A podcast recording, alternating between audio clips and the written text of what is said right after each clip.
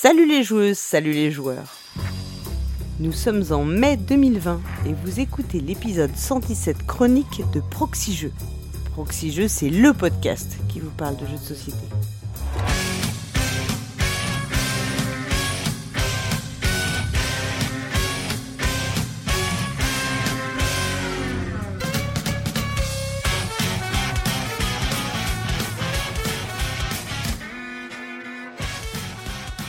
Ça y est, ça y est, on nous a laissé sortir. Et pourtant, ben, on n'a pas vraiment vu la différence parce que ben, nous, on est toujours chez nous.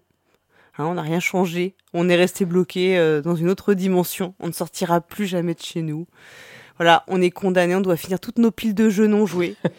Donc, euh, toujours, on a un peu de travail. Donc, du coup, voilà, toujours à distance. Enfin, j'ai envie de dire comme depuis le début. Mm. Je suis bien sûr avec Dédé Chutes. Yo, salut. Salut Dédé. Ouais, moi je suis. Ouh, c'est quoi, c'est quoi ce, c'est quoi ce petit ton, ce petit accent là? Que se passe-t-il? Yo, mais tu sais, moi depuis deux mois je suis confiné et je parle plus qu'à mes voisins et que du coup j'ai repris l'accent alsacien. Au plat, comme on dit. Ouais, mais ça veut dire qu'il faut que, il faut que je fasse l'accent picard? Parce que techniquement, j'étais dans ce qu'on a avant, ce qui s'appelait la Picardie, qui a disparu. tu veux, je pourrais essayer de, de... Faut que je m'entraîne là. Tu me mets le, la- le défi pour le, le mois prochain. Yo, voilà. Donc merci à la boutique Philibert de nous aider à réaliser ce podcast. Philibert, c'est une boutique à Strasbourg et surtout une boutique en ligne qui vous propose toute une sélection de jeux de société sur philibernet.com. Un grand merci à nos tipeurs de soutenir ce podcast et merci aussi à la famille Blue de, pour son ton en nature. C'est horrible parce que ça m'a rappelé le sketch des inconnus quand ils faisaient des actualités euh, présentées sur euh, France 3, euh, FR3, euh, région.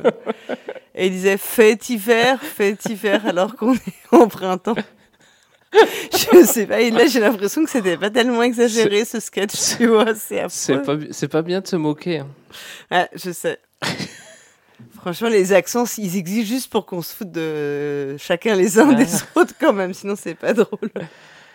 C'est un peu comme les noms de famille en fait, on a le droit de se moquer. En vrai.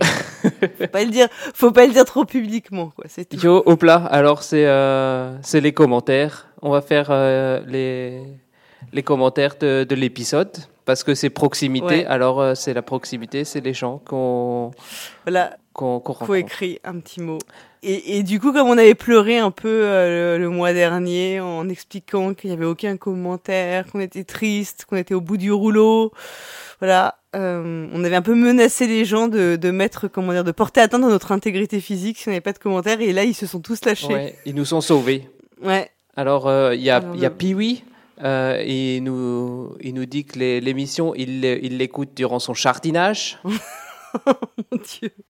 Toi aussi, tu t'as jardiné ces derniers Oh, temps. ouais, Donc, moi tu- aussi. Tu, sens une, tu te sens une sorte de proximité euh, de, de combat avec euh, Pim. voilà, chacun fait son sa petite sauce pendant le confinement. Comme on peut n'a plus les trachets en voiture, alors ben on écoute avec le, faisant Ouais. le, le jardinage. Voilà. Ensuite, il y y, a eu beaucoup de débats sur la chronique d'Acariâtre. Et alors, vous verrez que ces débats, c'était des débats visionnaires. voilà, je ne veux pas trop dire. Twin, Gros Vast, euh, Professeur, ils se sont, euh, comment dire, ils ont débattu euh, via les commentaires. Sur la Et notamment, de, voilà, de ouais. Professeur, sur le Ouais. déplacement d'ouvriers. Et ils évoquent quelque chose qui, attention, spoiler alerte, va être le Ah. sujet de, de, de la chronique du Professeur de ce mois-ci.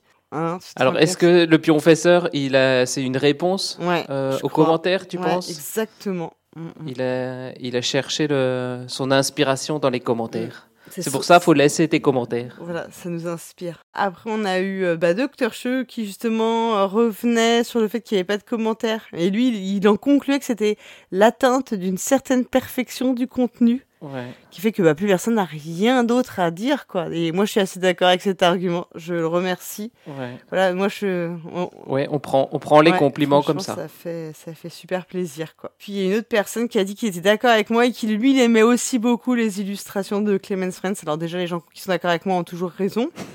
Pour première. et puis voilà, et il a dit qu'il faisait ça pour faire un commentaire. Donc tu vois, il a été vraiment doublement euh, agréable, ce Benjamin. Donc, je- Ouais. On remercie Pinchamin. Et euh, on continue, tu sais, dans vraiment, euh, c'est pour le notre morale là, franchement, euh, on va être reboosté. Hein. Il y a Michel qui a dit que le duo formé par Paul Gara et Dédétus l'avait beaucoup fait rire. Voilà que ça faisait du bien de rire en ces temps de confinement. Et moi, je suis d'accord. Yo, ben alors on va continuer à, à vous faire rire. Ouais. Et, euh, Comme ça, avec, euh, avec nos, nos et en digressions. plus, euh, moi, déjà, nous, nous, nous faisons. Enfin, moi, vous, on se fait rire nous-mêmes, quoi. C'est bien. Parce que moi, quand je nous écoute, je me trouve vachement drôle. et je me dis que même, euh, franchement, on a loupé une, carri- une autre carrière, hein, mais bon, ça. Yo, une carrière dans le show business? Ah bah bien sûr. Tiens donc, dans le euh, one, pas le one man show, du coup le two man woman show, le stand up, le duo comique. euh. Voilà, le stand-up de jeux de société, c'est assez précis comme, euh, comme Ouais. stand-up, mais euh, il y, a- y a un marché, je pense. je sais pas si on aurait fait beaucoup d'entrées, mais écoute. euh, Donc voilà, on a Et toujours- alors ouais, on a Beru. Dans, toujours dans les, dans les tips de savoir comment écouter les podcasts. Lui, il fait des livraisons de courses à sa famille. Et alors, euh, ça lui permet d'écouter les podcasts en voiture. Euh, J'espère qu'on n'aura personne qui va nous dire qu'il nous écoute quand il est aux toilettes. Parce que. J'ai dû rembobiner parce que j'ai pas entendu à cause du plouf. J'ai à couvrir le bruit.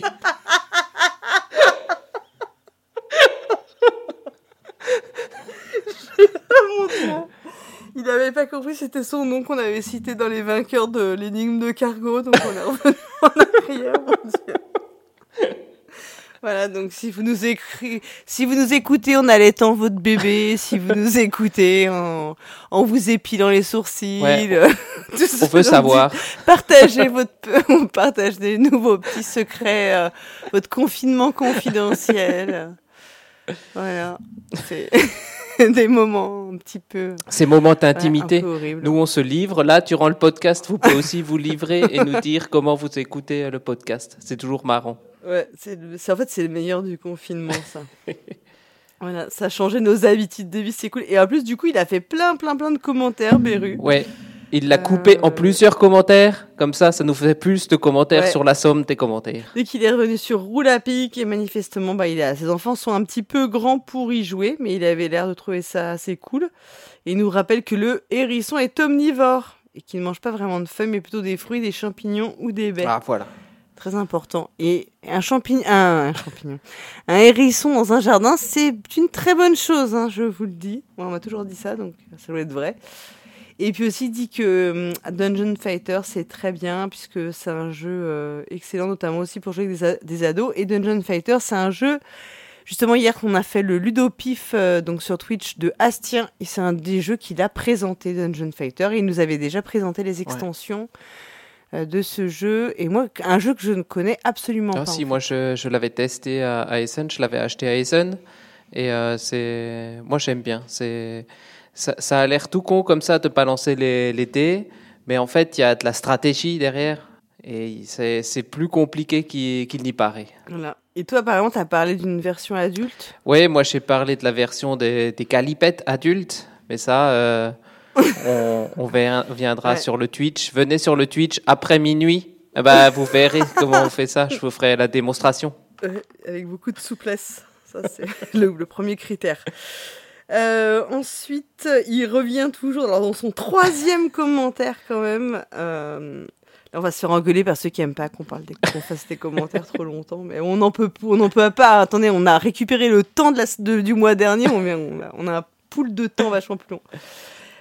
Ouais, donc il revient un petit peu sur les jeux à l'allemande, euh, etc. Et puis sur le, le fait qu'on dise qu'ils sont pas beaux. Euh, il dit, j'avoue que je préfère les jeux avec un bon thème et une bonne mécanique. Bon, ça, en même temps, on est Oh. complètement. Rarement, t'as des gens qui disent, je préfère un jeu avec un thème à chier et une mécanique pourrie, quoi. Ça, si tu fais ça, c'est que t'as vraiment.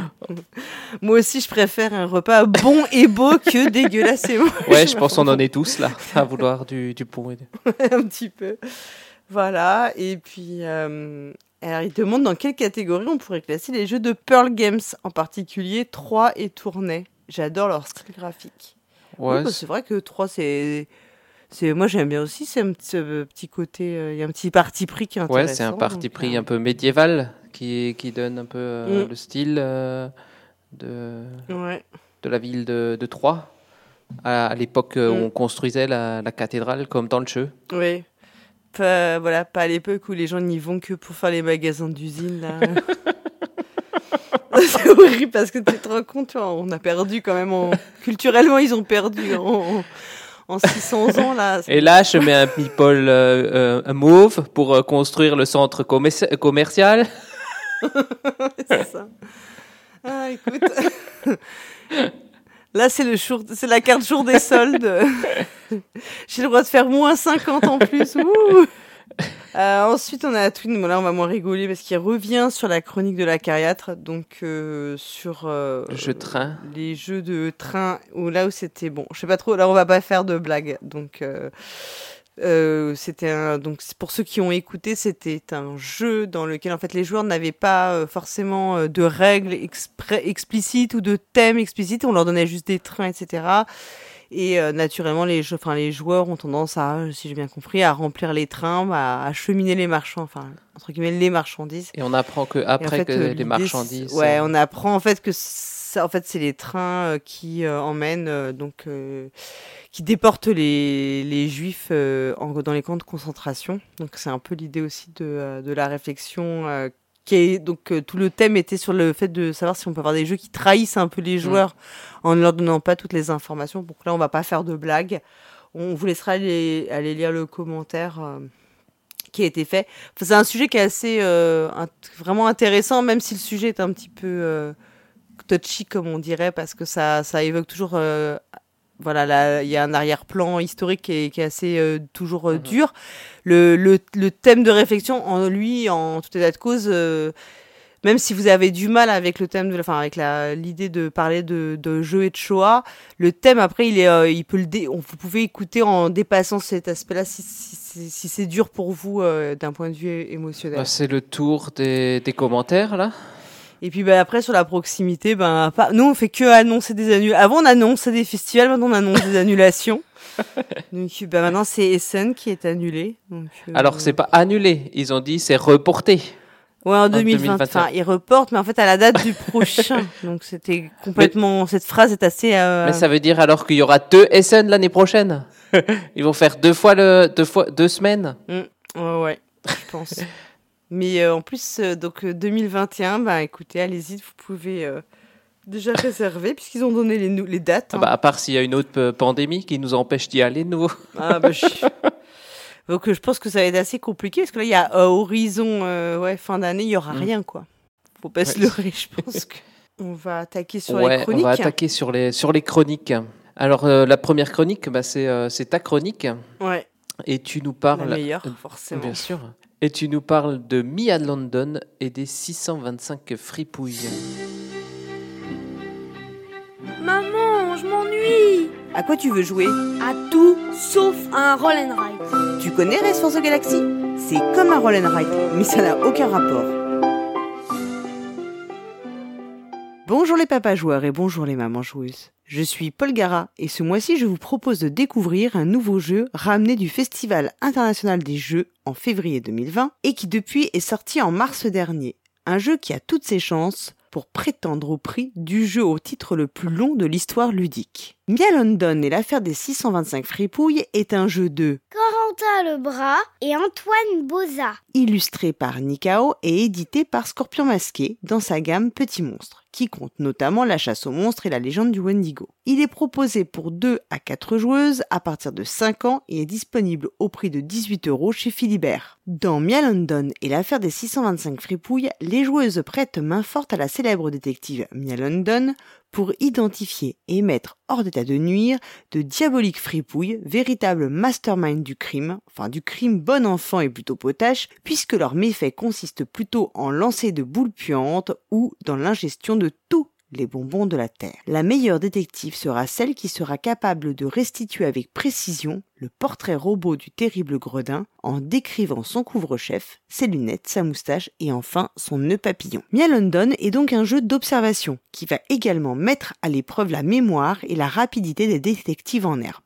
Chacune d'elles reçoit un petit carnet à spirale dont les pages sont découpées en quatre bandes horizontales. Chacune des bandes représente un des attributs des suspects. Ainsi, la première bande de chacune des cinq pages présente l'un des chapeaux possibles, la deuxième bande l'une des paires de lunettes, et ainsi de suite pour les moustaches et les nœuds papillons. Au dos de ces pages, on trouvera également des petits textes qui permettent, en tournant les bandes de façon aléatoire, de composer le méfait commis. Ainsi, vos enquêtrices devront par exemple retrouver un fripon improbable qui a vidé une bouteille de ketchup géante sur la station internationale le jour de Noël. Avant de commencer l'enquête, une des joueuses, l'enquêtrice principale, va tirer une carte dans chacun des quatre paquets de cartes un paquet pour chaque accessoire à retrouver, ces accessoires y figurant à chaque fois sur deux cartes. Ce sont ces cartes qui composeront donc le portrait robot de la fripouille à arrêter. Puis, l'enquêtrice principale va retourner chaque carte du premier paquet en les posant dans quatre piles différentes. Les joueuses doivent alors identifier lequel des cinq chapeaux elles n'ont vu qu'une fois et ainsi de suite pour tous les accessoires, le nombre de piles se réduisant à chaque fois, accroissant ainsi la difficulté de l'observation. Au premier tour, on placera donc les cartes chapeaux sur quatre piles différentes, au second tour les cartes lunettes seront empilées sur trois paquets, et ainsi de suite pour finir avec une seule pile pour les cartes nœuds papillons. Entre chaque tour, les joueuses pourront composer le portrait du coupable en se servant des bandes de leur carnet à spirale. La gagnante sera donc celle qui aura réussi à retrouver le plus d'accessoires. Mia London est un jeu rapide et rythmé. Rapide car les quatre manches qui composent une partie se jouent vite pour mettre à l'épreuve les capacités d'observation des joueuses. Rythmé car ces manches s'enchaînent de façon tendue jusqu'à la révélation finale du coupable recherché. La grande force de Mia London est son extrême simplicité.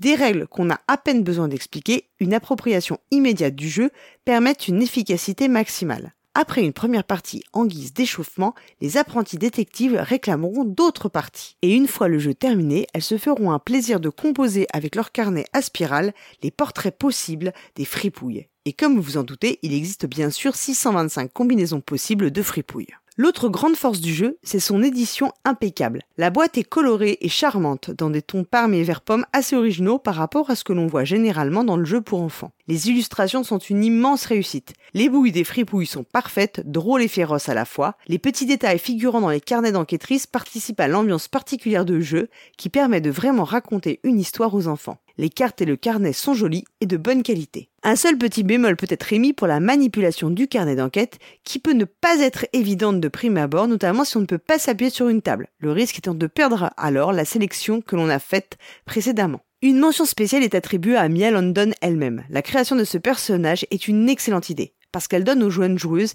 un personnage féminin de leur âge auquel s'identifier et parce qu'elle participe à montrer aux joueurs que oui, eux aussi peuvent s'identifier à un personnage de fille. On a hâte de la retrouver qui sait dans une prochaine aventure. Je ne peux donc que vous recommander Mia London et l'affaire des 625 fripouilles pour vos enquêtrices et enquêteurs en herbe. On se retrouve le mois prochain pour la dernière chronique de la saison 10. D'ici là, profitez du temps qui passe et puis jouez bien, surtout avec vos enfants.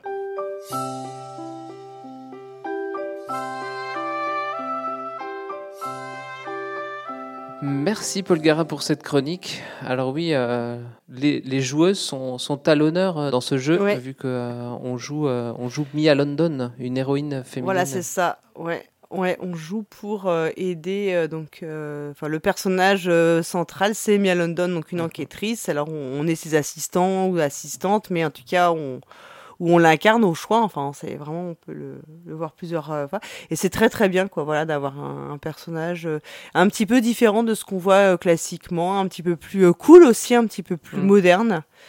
C'est assez chouette. Ouais, et qui s'attaque au, au, patriarcat des, des vieux, des vieilles fripouilles euh, du patriarcat. Des vieux malfrats, voilà, exactement, des vieux malfrats et qui va mettre un coup de pied là-dedans. Et donc, euh, comme vous l'avez compris, en fait, donc les 625 fripouilles, parce que c'est, il y a 5 combinaisons, x 5, x 5, x 5, ça fait, euh, vous avez fait un peu de proba, ça fait 625 combinaisons possibles. Et rien que ça, c'est génial. Rien que le nom du jeu, de toute façon. Mhm. Rien que le nom c'est déjà une histoire. Ouais, Ouais, ouais, c'est une promesse de, de quelque chose. C'est ça qui est hyper fort parce que le, le jeu, c'est vraiment un truc tout simple. Et derrière, ils ont réussi euh, à, euh, intégrer ça dans un, dans un truc un peu, un peu euh, une, une vraie histoire avec déjà des personnages, enfin des, des temps forts. ça, ça te raconte quelque chose, ça raconte quelque chose aux enfants et, ils peuvent vite se l'approprier. Et puis, malgré le confinement, eh ben, le, le, SAV, le SAV revient. Ils étaient, euh, ils étaient en confinement, maintenant ils sont déconfinés. Et on va, on va écouter le, le SAV. Allô? Allô? Allô? Allô? Allô? SAV des jeux de société, j'écoute savez des jeux de société, bonjour. Je ne vous entends pas. Savez des jeux de société, bonjour. Toujours pas. Ah mais c'est parce que sinon on va choper le corona. Et ben voilà, font chier ces clients. Désolé. Mon dieu, ça se transmet aussi par téléphone. Oh là là. Bon bah, tout c'est bien. Et savez des jeux de société, bonjour. Oui, bonjour. Voilà, j'essaye d'acheter des jeux de société en ligne, mais il n'y a plus rien partout. Euh, c'est normal, hein Les gens ont peur du coronavirus, du coup, euh, comme pour les pâtes et la farine, ils font leur réserve de jeux. Hein. Bah, je fais comment, moi, maintenant, pour jouer? Bon, euh, Il faut prendre vos dispositions. Hein. Quand il y a une épidémie d'un truc méga dangereux et qu'on va tous mourir, euh, faut acheter des jeux en masse, sinon euh, vous ne tiendrez pas, car euh, vous vous ferez royalement chier. hein. Bon allez, je peux vous faire salade de points à 100 euros. C'est cher quand même. Oui, mais c'est rare maintenant. Bon ok, je fais comment pour le récupérer? Ce soir, minuit au café ludique. Ok, à ce soir. Jouez bien, merci. De rien. C'est tout naturel. Bon, il faut raccrocher maintenant. hein. Je n'en ferai rien. Allez, à vous. On le fait à 1, 2, 3, ok? Alors, 1, 2 et 3. Ben vous êtes encore là. Non mais, comme je ne peux jouer à rien à cause du virus, du coup j'en profite. Et ça avait des jeux de société, bonjour. Bon, bon, bon, oui, bon, bonjour. Je ne vous entends pas très bien, monsieur. Qu'est-ce qui se passe? Voilà, je... Mon bateau a, a- a coulé. Il, transportait tous les jeux des gens qui avaient commandé il y a deux mois. Ah oui, c'est embêtant. Bah oui, bah oui, on en avait plus parce que à cause du virus, les chaînes de production ont pris du retard et du coup il y a eu plus de à transporter. Euh, oui, oui, je vois bien, mais, mais je peux faire quoi pour vous, du coup? C'était juste pour m'excuser auprès de la communauté ludique. Ok, je, je passerai le message. Rien d'autre? Euh, je me. Oh, vous savez, le jeu de loi, c'est pas forcément grave, hein, c'est pas forcément le meilleur jeu, on, on vous en voudra pas. En tout cas, euh, j'imagine qu'avec tous ces jeux autour de vous, vous, vous allez vous régaler, hein. Ben, jouez bien. Et ça avait des jeux de société, bonjour. Oui, bonjour. En fait, je vais sauver la planète. Euh, oui, mais de quoi vous parlez? Bah oui, le, le corona truc, là, je vais l'éradiquer. Ah, mais vous êtes au SAV des jeux de société, là, hein. Pas au ministère de la Santé, hein. Ouais, et ben moi, j'ai joué à Pandémie, je sais. Ah, mais c'est super, ça. Alors dites-nous. Eh bien... Ah, je- Marise, on est foutu. La seule personne qui savait comment faire pour nous virer le virus vient de décéder. Par contre, euh, t'as pas encore un pandémie ou un pandémie legacy sur toi? SAV des jeux de société, bonjour. Voilà, c'est juste pour lancer un message de soutien à tous les parents qui ne peuvent plus jouer à leurs jeux favoris. Comment ça? Ben oui, comme toutes les écoles ferment, les enfants sont obligés de rester à la maison et sont gardés par leurs parents. Papa, on peut faire un jeu de société? Ouais, euh, ok, je suis d'accord, mais on fait pas un jeu de loi ou un Scrabble comme la dernière fois. Hein. T'inquiète pas, papa, on a choisi un super jeu. Nom d'un renard? Concept Kids? Qui fait? Non, on a choisi le Monopoly. Oh non, pitié Oh là là, j'en peux plus de ce confinement Faut que ça s'arrête Eh Marise, Marise, j'ai une idée. On va être riche. Appelle Hasbro. On va lancer le Monopoly contraceptif. Moins d'hormones, plus de dés, une vraie révolution. Savez, des jeux de société, bonjour. Oui, c'était pour pousser un coup de gueule. Oui, monsieur, je vous écoute. Voilà. Alors, à cause du corona merdique, là, Ludinor est annulé, le Game Market est annulé, Place au jeu est annulé, Ludesco est annulé, Happy Games est annulé, et après, ça va être quoi? Allô? Allô? Punaise, Georgette, même le SAV est annulé.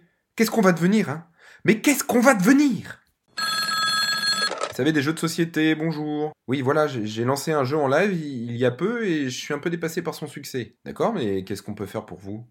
Ben, si vous aviez une idée de comment l'arrêter, ça m'aiderait bien. Ben, dites-moi en plus. Alors voilà, un peu comme dans The Game, j'ai pris une personne et j'ai commencé à lui saccager sa maison, retirer son fric, et puis à un moment donné, je lui ai même refilé une espèce de maladie, et, et le problème c'est qu'il a commencé à la refiler à un autre, puis un autre, et puis encore un autre, et...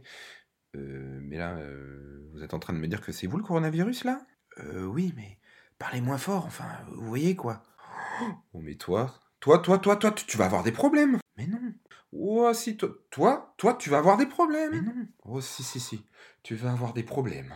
Oui, bien. Oui, bien. Merci Suis-je et Dany pour ce, ce SAV. Alors c'était spécial, euh, spécial Covid-19. Hein, euh. Ouais. ouais, ouais. On notera que Tata Suzanne n'est pas, euh, Alors, pas été déconfinée, elle encore. pour, le, pour le grand bien de, de nos chastes oreilles, bien sûr. Mais en fait, c'est parce qu'elle peut pas tenir la distanciation sociale, je pense. Ne- Ce n'est pas possible pour elle, donc euh, il valait mieux la laisser enfermée. C'était mieux pour tous. Voilà. Tata Suzelle n'était pas là, mais euh, Tonton Cyrus nous parle de, de trous maintenant. Ah bah, Qu'est-ce qui lui arrive Oh, Voyons voir, il nous parle de True the Edges. The Through the Edge. Ah, th- Through Ah, the vois, ah, moi, ouais, moi, je lis True the Edges. Ouais, c'est ça. bah, on va l'écouter nous en parler.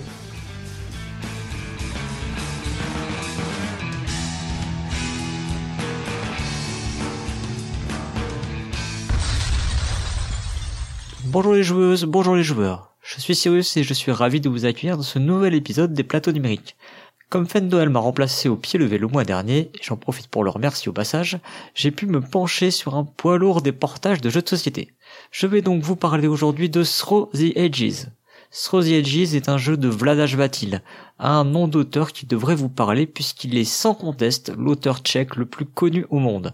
Parmi ses jeux les plus connus, Codenames, Dungeon Lords, Space Alert, Galaxy Trucker.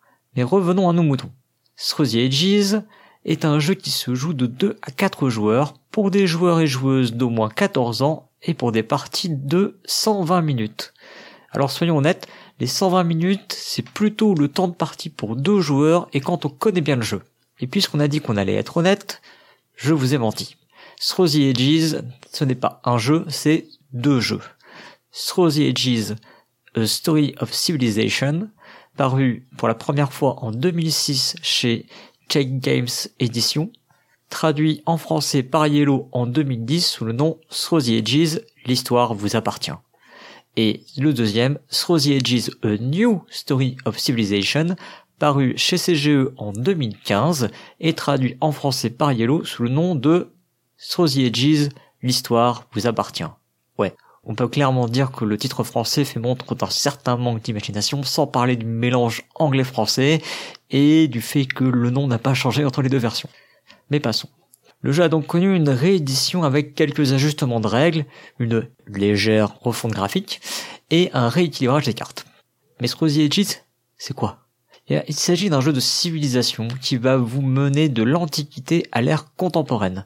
Dans ce jeu, à l'aide des grands leaders qui jalonnent les grands âges, il vous faudra nourrir votre population, la faire croître, produire des matériaux, construire des bâtiments, développer votre armée, partir à l'assaut de vos voisins, découvrir de nouvelles terres, réaliser de grands projets scientifiques et construire de splendides merveilles. Tout cela dans un seul et unique but, être la civilisation avec le plus grand rayonnement culturel lorsque la fin de la partie surviendra. Tout un programme. The Edges est un jeu à réserver aux joueurs avertis. C'est un jeu exigeant, punitif, violent. Il vous faudra plusieurs dizaines de parties pour en comprendre toutes les subtilités. Oui, plusieurs dizaines. Le jeu a été auréolé de pas mal de nominations et prix à travers le monde dans des catégories experts, et se paie le luxe d'être encore cinquième au classement BGG, tandis que l'ancienne version est encore quarantième. Avec un tel palmarès et un jeu entouré d'une telle aura, pourvu que les développeurs ne se soient pas vautrés. Croisons les doigts, c'est parti pour la critique du portage. Le portage a été réalisé par CGE Digitals, qui était également au développement de Galaxy Trucker, chroniqué par Fendoel dans l'épisode 77 des chroniques. Voilà qui ne nous rajeunit pas. Alors CGE Digital, c'est clairement une branche de CGE, donc l'éditeur tchèque à l'origine du jeu. Donc autant vous dire qu'ils ont plutôt intérêt à avoir soigné leur bébé. L'application est disponible à 10,99€ sur l'App Store, 9,99€ sur le Play Store et à 15,99€ sur Steam. Bon, les tarifs, clairement, ça pique un peu. C'est pas les plus abordables du marché, mais il faut replacer les choses dans une échelle comparable. Le jeu physique est à environ 60 euros. Qui veut dire que l'application est finalement vendue entre un quart et un sixième du prix du jeu, ce qui est finalement assez honnête. Comme je vous le disais, on espère que le portage va être à la hauteur, et pour ça, il va nous falloir un bon tutoriel, pour ingurgiter l'équivalent des 24 pages de règles du livret du jeu physique. Et première bonne surprise, le jeu est en français. Il s'agit d'une traduction communautaire, propulsée et mise à jour régulièrement par l'éditeur, et vraiment mise à jour régulièrement. Alors oui, il y a quelques fautes encore, c'est vrai, mais sincèrement, le nombre de fautes n'est pas non plus mirobolant. Deuxième bonne nouvelle, il y a un tutoriel et celui-ci est d'excellente facture. C'est Vladaj Vatil en personne qui vous explique comment jouer à son jeu et avec beaucoup de points d'humour. C'est là une marque de fabrique de cet auteur. Je l'ai dit, le jeu est assez ardu, mais le tutoriel parvient à nous donner toutes les notions pour jouer. Il fait malgré tout l'impasse sur quelques subtilités que vous découvrirez rapidement lors de vos premières parties et certains aspects tels que les guerres sont passés assez vite. Le tutoriel ne vous permet donc pas de faire une partie complète, et soyons honnêtes, si finalement le tutoriel est assez complet, vous ne retiendrez pas tout. Et je vais en même temps faire un petit coming out. Je n'avais jamais joué à Scrolls Edges avant de découvrir l'application. J'ai donc découvert l'application via le tutoriel. Je peux vraiment vous confirmer que par mon expérience personnelle, le tutoriel permet de comprendre comment se joue l'application. J'ai vu d'autres amis embarqués dans l'application à peu près dans les mêmes temps que moi, qui sont aussi parvenus à comprendre. Effectivement, il y a quelques subtilités, comme je disais, à côté desquelles on va passer, mais on va très vite euh, les comprendre au bout de quelques parties dans l'application. Je vais vous faire une petite confidence d'ailleurs. C'est pas la première fois que je tente de me lancer dans une application un peu plus costaud à vous chroniquer. J'ai tenté récemment Terra Mystica. Terra Mystica, je n'y avais absolument jamais joué. À la fin du tutoriel, je peux vous assurer que je ne savais pas jouer à Terra Mystica. Il y a les bons tutoriels et les mauvais tutoriels. Vous attaquerez donc très rapidement les modes de jeu et en particulier le premier mode de jeu qui est euh, le mode de jeu en solo contre une IA. Le jeu propose trois niveaux de difficulté d'IA qui sont parfaitement respectés, et l'IA difficile et difficile, et euh, propose même une IA d'entraînement, donc une quatrième IA qui possède un handicap. Euh, elle joue une action de moins. Il y a également un mode de jeu toujours en local en passe et joue qui ne permet pas d'ajouter d'IA bizarrement. Bah, c'est assez étrange. Cela dit, très honnêtement, le mode passe et joue risque de ne pas être le mode de jeu que vous allez pratiquer le plus. Imaginez le temps nécessaire pour jouer une partie, même si le temps est rabaissé avec euh, l'application, c'est potentiellement assez long quand même euh, entre deux tours pour récupérer la tablette et jouer. L'application propose également toujours en local un mode défi qui propose des situations de jeu particulières avec souvent des petites modifications de règles qui vont permettre de renouveler l'expérience de jeu, comme s'il y en avait besoin. Enfin, on a un mode de jeu en ligne. Le jeu propose d'ajouter des amis qu'on va pouvoir défier dans des parties. D'ailleurs, un indicateur vous dit si vos amis sont en ligne ou pas, euh, et un chat intégré à l'application vous permet de vous organiser une petite partie au débeauté. Votre horoscope ce matin vous a justement annoncé une rencontre fortuite qui vous procurera beaucoup de plaisir. Il parlait peut-être de cet ami dont le voyant est vert dans Rosier Edges. Pour vos parties en ligne, l'application vous propose plusieurs modalités, de la partie sans limite de temps et donc en mode asynchrone. Nous deux, c'est pour la vie. À la partie en mode blitz, dépêche-toi, y a ma femme qui arrive. De quoi contenter tout le monde. Regardons maintenant ce que l'application a d'autre à nous offrir. Le jeu propose une règle adaptée pour jouer sur support numérique les colonisations qui se gèrent par une enchère en tour par tour, où chaque joueur peut enchérir l'un sur l'autre, jusqu'à ce que tous les joueurs sauf un passent, a été adapté de la façon suivante, on passe à un mode d'enchère à point fermé. L'application nous permet de jouer avec l'une ou l'autre des règles, la règle proposée par l'application étant beaucoup mieux adaptée au mode asynchrone, et selon moi ne dénature pas le jeu. CGE a également mis à disposition la possibilité de créer des tournois. Pour cela, il faut passer par le site internet de CGE avec le même compte que celui que vous devez vous créer dans l'application pour pouvoir jouer en ligne. Et à partir donc de l'interface de leur site CGE Online, vous allez pouvoir créer des tournois et inviter vos amis dans ces tournois. L'application propose également des statistiques. Malheureusement, ces statistiques ne s'appliquent que sur les parties personnalisées. Ça, c'est vraiment dommage. On a des options pour régler la vitesse de jeu des IA et des adversaires dans les parties en ligne. Hein, quand l'application va vous envoyer une notification pour vous dire c'est à votre tour de jouer, vous allez revoir les coups qui ont été joués par les adversaires. Donc là-dessus, vous allez pouvoir euh, ajuster la vitesse. Et c'est bien vu de la part de ces jeux parce qu'effectivement, on a un mode de consommation qui est différent entre la partie qu'on joue en direct contre une IA et là on a besoin de voir des choses défiler euh, avec euh, un peu de détails parce que sinon ça va un peu vite et il y a une, certaine différence avec les parties qui sont joués en ligne contre des adversaires euh, réels, où là on va euh, bah, assez vite passer ce qui s'est passé et plutôt analyser le plateau parce qu'on se souvient pas forcément de ce qui a été parce qu'on se souvient pas forcément de la partie dont le dernier coup a été joué il y a deux heures. Donc là, on va plutôt chercher à réanalyser. Donc on va plutôt faire en sorte que le défilement se fasse vite, pour plutôt aller regarder le jeu des adversaires en détail.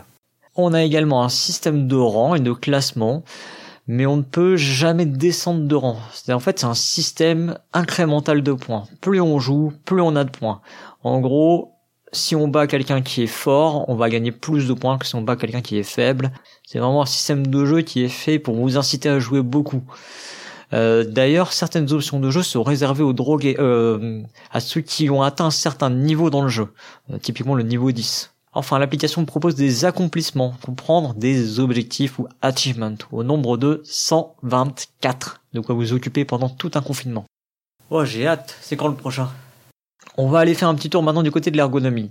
Les menus d'accès ont un petit côté old school par endroit, mais l'interface est plutôt efficace. L'interface de gestion des parties en ligne, quant à elle, n'est pas des plus intuitives, soyons honnêtes il va vous falloir euh, un petit peu de pratique pour comprendre comment lancer une partie, euh, le principe de la place réservée, la place fermée, etc. C'est pas, c'est pas le truc qui risque d'être évident au premier coup. En jeu aussi, certains aspects de l'ergonomie paraissent un peu désuets. Je pense par exemple au principe des fenêtres qui s'ouvrent pour accéder aux événements ou lors d'une colonisation, qui a tendance à rappeler quelques jeux PC du début des années 2000. Bon, remarquez, c'est assez thématique quelque part. Hein. Pas gênant au demeurant, mais euh, voilà, on peut mieux faire. Un très bon point en revanche pour l'application, il est possible de procéder à l'annulation de l'ensemble de ses coups. Vous savez votre pote Kevin là, qui revient toujours en arrière à chaque fois qu'il joue un coup. Bah là il sera ravi. On peut démonter l'ensemble de son coup, l'ensemble de ses actions, tout refaire, tout rejouer, tester des trucs, les défaire, les refaire, à volonté. Un vrai plaisir pour Kevin. Le jeu fourmille d'éléments et de paramètres, et l'application parvient malgré tout à tout laisser à un clic de l'utilisateur. Ça, c'est quand même assez fort et ça méritait d'être souligné. Pour les possesseurs de matériel Android, sachez que Fendoel m'a indiqué que les notifications ne fonctionnaient pas sur son appareil sous Android 10. C'est-à-dire qu'en gros, il a une notification, mais quand il clique dessus, l'application ne s'ouvre pas. C'est un peu moins pratique. Du côté iOS, en revanche, n'est pas de problème. Euh, en revanche, effectivement, on va cliquer sur une notification qui concerne une partie. L'application va nous ouvrir le, le gestionnaire des parties en ligne. Et il va falloir re-cibler la partie en question. Ça me paraît pas vraiment gênant. Donc voilà, je vous ai fait un topo assez complet de l'application. Il faut savoir qu'elle dispose également de d'une extension, euh, l'extension qui est sortie récemment en français, qui s'appelle Leader et merveille dans l'application, mais qui s'appelle en français Nouveaux horizons, qui, euh, bah, comme son nom l'indique dans l'application, vous propose plus de leaders, plus de merveilles pour renouveler les parties, euh, les rendre encore plus uniques et euh, d'autres cartes aussi. Bon, bref, je vous passe les détails. C'est la même extension a priori que celle qui est disponible en physique. D'ailleurs, en passant et en parlant de cette extension, cette extension euh, en physique possède des cartes qui sont, alors ils disent des cartes destinées à remplacer les cartes de jeu de base afin de s'assurer que l'extension s'insère parfaitement dans le jeu. Comprendre des cartes errata eh bien justement ces errata sont directement inclus dans l'application, c'est-à-dire que les cartes sont effectivement adaptées. Concluons sur cette chronique. Certes, certains éléments de l'application ne sont pas parfaits. Ce n'est pas l'application parfaite. Le chat n'est pas très ergonomique. J'ai apporté quelques critiques sur l'interface. Certains choix sont peu compréhensibles. Les statistiques, par exemple, qui ne s'étendent pas aux parties en ligne. Le fait qu'on ne puisse pas jouer en passe et joue avec une IA. Ce genre de petites choses sont finalement de petits désagréments. Vous oublierez très vite les petits défauts de l'application. Vous pesterez lorsque les serveurs de ces jeux décideront de vous lâcher et vous vous vengerez avec une bonne guerre sur vos adversaires la première occasion venue. Pour peu que vous soyez féru de ce genre de jeu, l'application Strozzy Edges, c'est des heures et des heures de plaisir devant vous et la perspective de l'extase ludique. En tout cas, si vous aimez le jeu, foncez sur l'application. Si vous trouvez le jeu en physique juste trop long, foncez sur l'application, car les temps de partie sont largement réduits. Si vous n'avez jamais essayé Scroozy Edges et que vous êtes un adepte des jeux complexes, foncez sur l'application.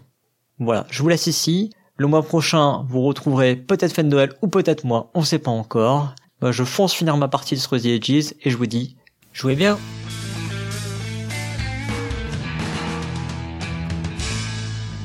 Merci Cyrus pour cette chronique. Non, parce qu'en fait, il faut dire TTA, c'est pour ça c'est plus facile. Ah, faut dire TTA.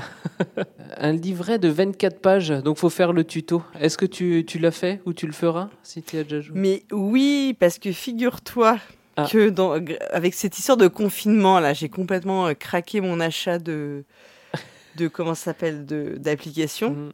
Alors c'était alors euh, et notamment donc j'ai j'ai TTA en application et j'ai commencé à y jouer. Et euh, franchement, ce jeu est canon. Je voilà, Cyrus, il a vraiment bien euh, tout à fait raison. Le jeu est top, c'est le et le tuto parce que j'ai fait le tuto. Ah. Je vous avais avoué la dernière fois que moi je lisais toujours à moitié parce que ça me Mm. gonfle les tutos. Je trouve ça toujours euh, tellement austère et pas du tout. euh, Enfin, c'est absolument pas. Tu peux rien apprendre avec un tuto euh, fait comme ça. C'est c'est le contraire de la de, de la transmission de savoir. C'est.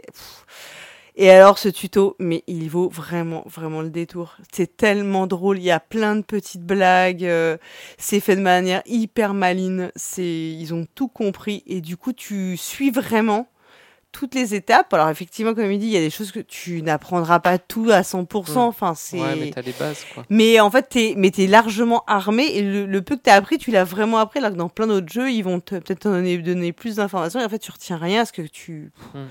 C'est, pas du tout. Il y a aucune pédagogie. Là, c'est hyper bien fait. En fait, t'as la petite, euh, le petit bonhomme de, donc, de l'auteur, Vladash Fatil, qui est censé te parler. Et rien que ça, moi, j'ai trouvé ça énorme, quoi. C'était très drôle. Puis après, il parle avec, euh, je sais plus, les autres personnages parce que tu sais, tu peux prendre des leaders, en fait, dans le jeu. Donc, tu peux. Alors, il parle avec Léonard de Vinci, je crois. Alors, il s'envoie des petites vannes et tout. Franchement, mais. euh, Et en plus, le jeu est top. Donc, euh, sérieusement, foncez. En plus, tu joues en tour par tour. Donc, euh, par exemple, tu es chez toi en télétravail, tu vois.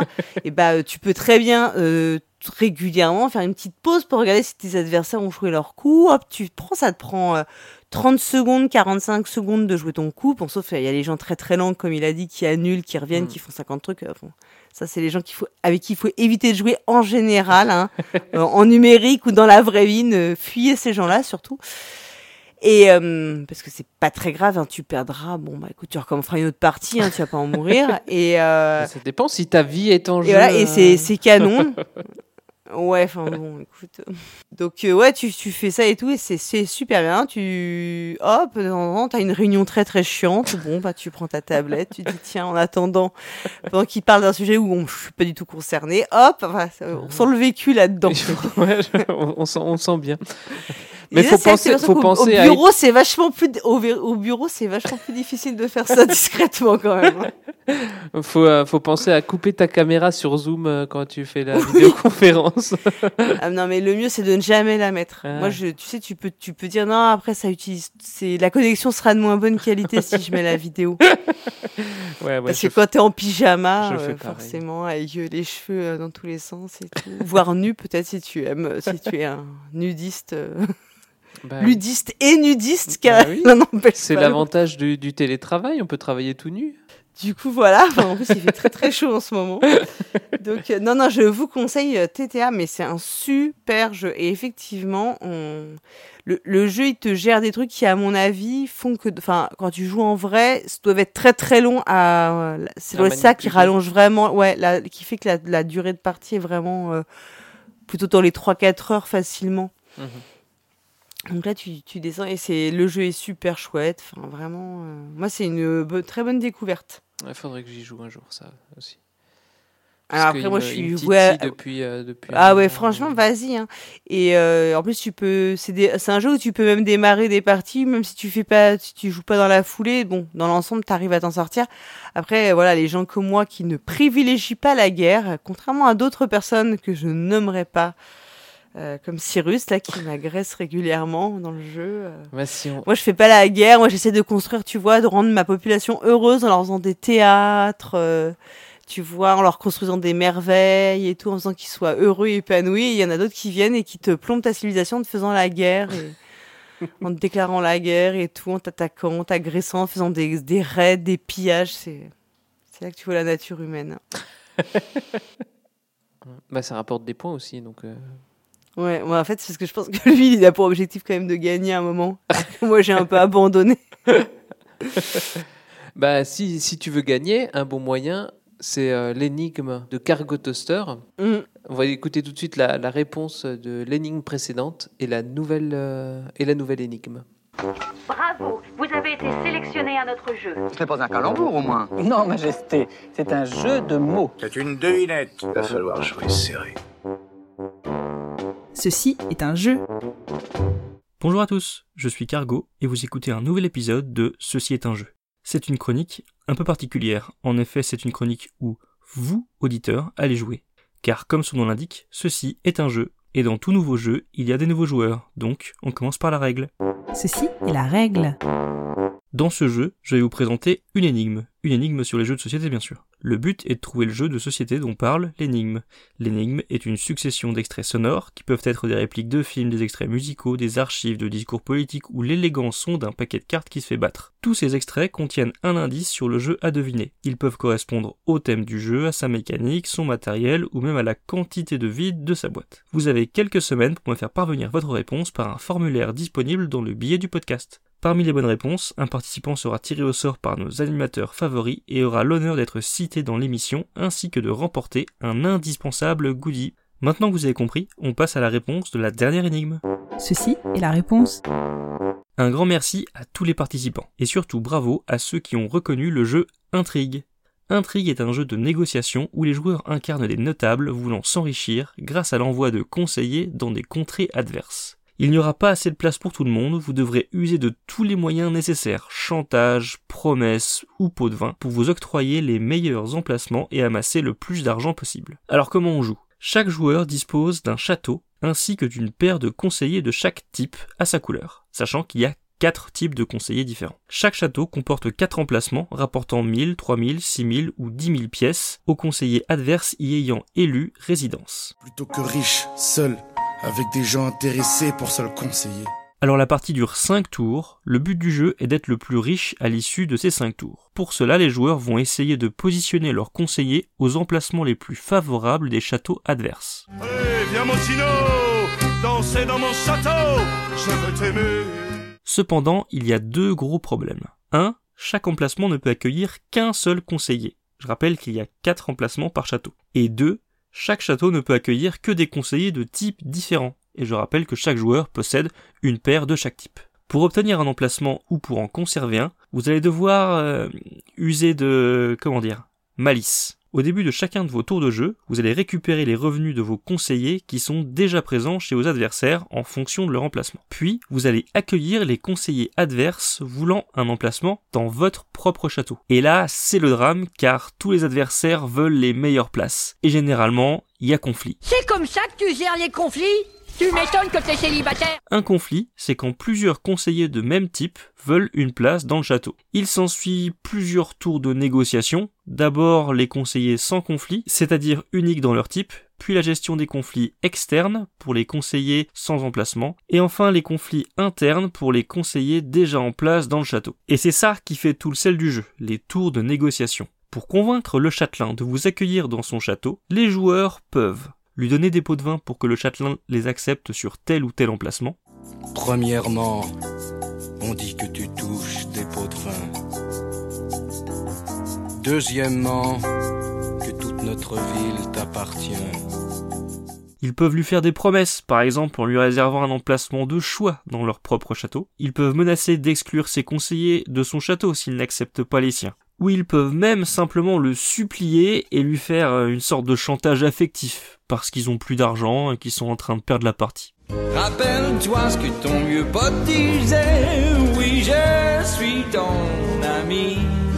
J'avoue que celle-là, généralement, elle marche moyen. À chaque tour de négociation, vous expulserez des conseillers et en accueillerez d'autres afin de régler tous les conflits et d'occuper tous les emplacements possibles de votre château. Bien évidemment, il n'est pas obligatoire de tenir ses promesses. La trahison est de mise dans son jeu afin de devenir le plus riche. Oui, alors, pourquoi?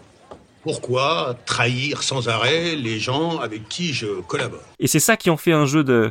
Enfin, euh, un jeu assez méchant, quoi. Mais rappelez-vous qu'à la fin de votre tour, vous devrez envoyer vos propres conseillers aux portes des châteaux adverses. Mais que si vous vous êtes fait des ennemis, ceux-ci vont sans doute euh, se souvenir de vos magouilles. Parce que tout ça, c'est magouille et compagnie, c'est politico, euh, je ne sais pas tout quoi, mais tu vois, c'est des, des histoires de fric. Le jeu dure donc 5 tours et le plus riche l'emporte. Pour euh, la petite anecdote personnelle, une de mes parties a tellement dérivé qu'un ami avait même apporté des barres chocolatées pour les ajouter aux négociations. Et que j'ai moi-même proposé des massages à ma femme, je ne sais vraiment pas si c'était autorisé dans la règle. Chose incroyable, la règle comporte un avertissement que voici. Suite à toutes ces trahisons possibles et inimaginables, l'ensemble des personnes ayant pris part à l'édition de ce projet décline toute responsabilité en cas d'éventuelle dispute, crise de nerfs, voire rupture amicale ou amoureuse et autres désagréments consécutifs. Pour rappel, ceci n'est qu'un jeu. Fin de la citation. On vous avertit dans la règle et avec humour que vous risquez de vous friter avec vos potes ou vos conjoints. Ah, je trouve ça dingue. Notre histoire n'aurait jamais pu finir dans le calme et la tendresse. Je te déteste comme cette phrase qui dit c'était trop beau pour être. Si vous connaissez d'autres jeux avec des avertissements de ce genre, partagez-les dans les commentaires. C'était donc Intrigue, un jeu de négociation pour 3 à 5 joueurs à partir de 14 ans. La durée des parties est d'environ 45 minutes. C'est un jeu de Stéphane Dora, illustré par Clément Masson et édité par Igeri. Ceci est l'énigme. Allez, on se réconcilie avec nos amis et on les convie à essayer de découvrir le jeu qui se cache derrière cette nouvelle énigme. Chut, ça commence.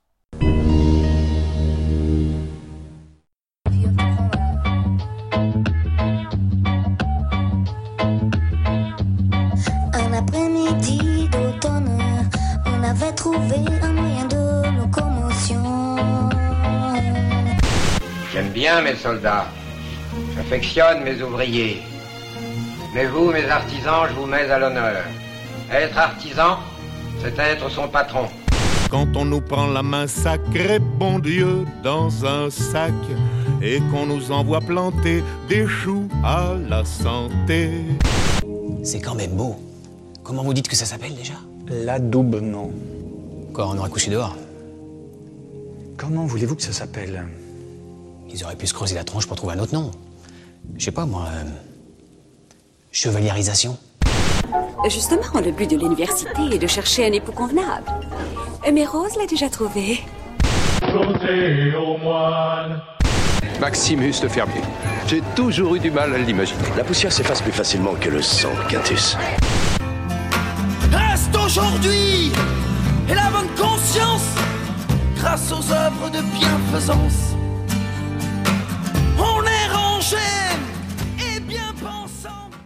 Et c'est fini. Si vous savez de quel jeu il s'agit, vous trouverez un lien dans le biais du podcast pour participer et tenter de remporter un goodie aussi luxueux qu'indispensable, et la gloire éternelle qui l'accompagne. Vous avez jusqu'au 15 juin 2020 pour me faire parvenir votre réponse. Comme toujours, les sources des extraits sont citées dans ce même billet si ça vous démange. Quant à moi, je vous retrouve le mois prochain pour déjà le tout dernier jeu de la saison.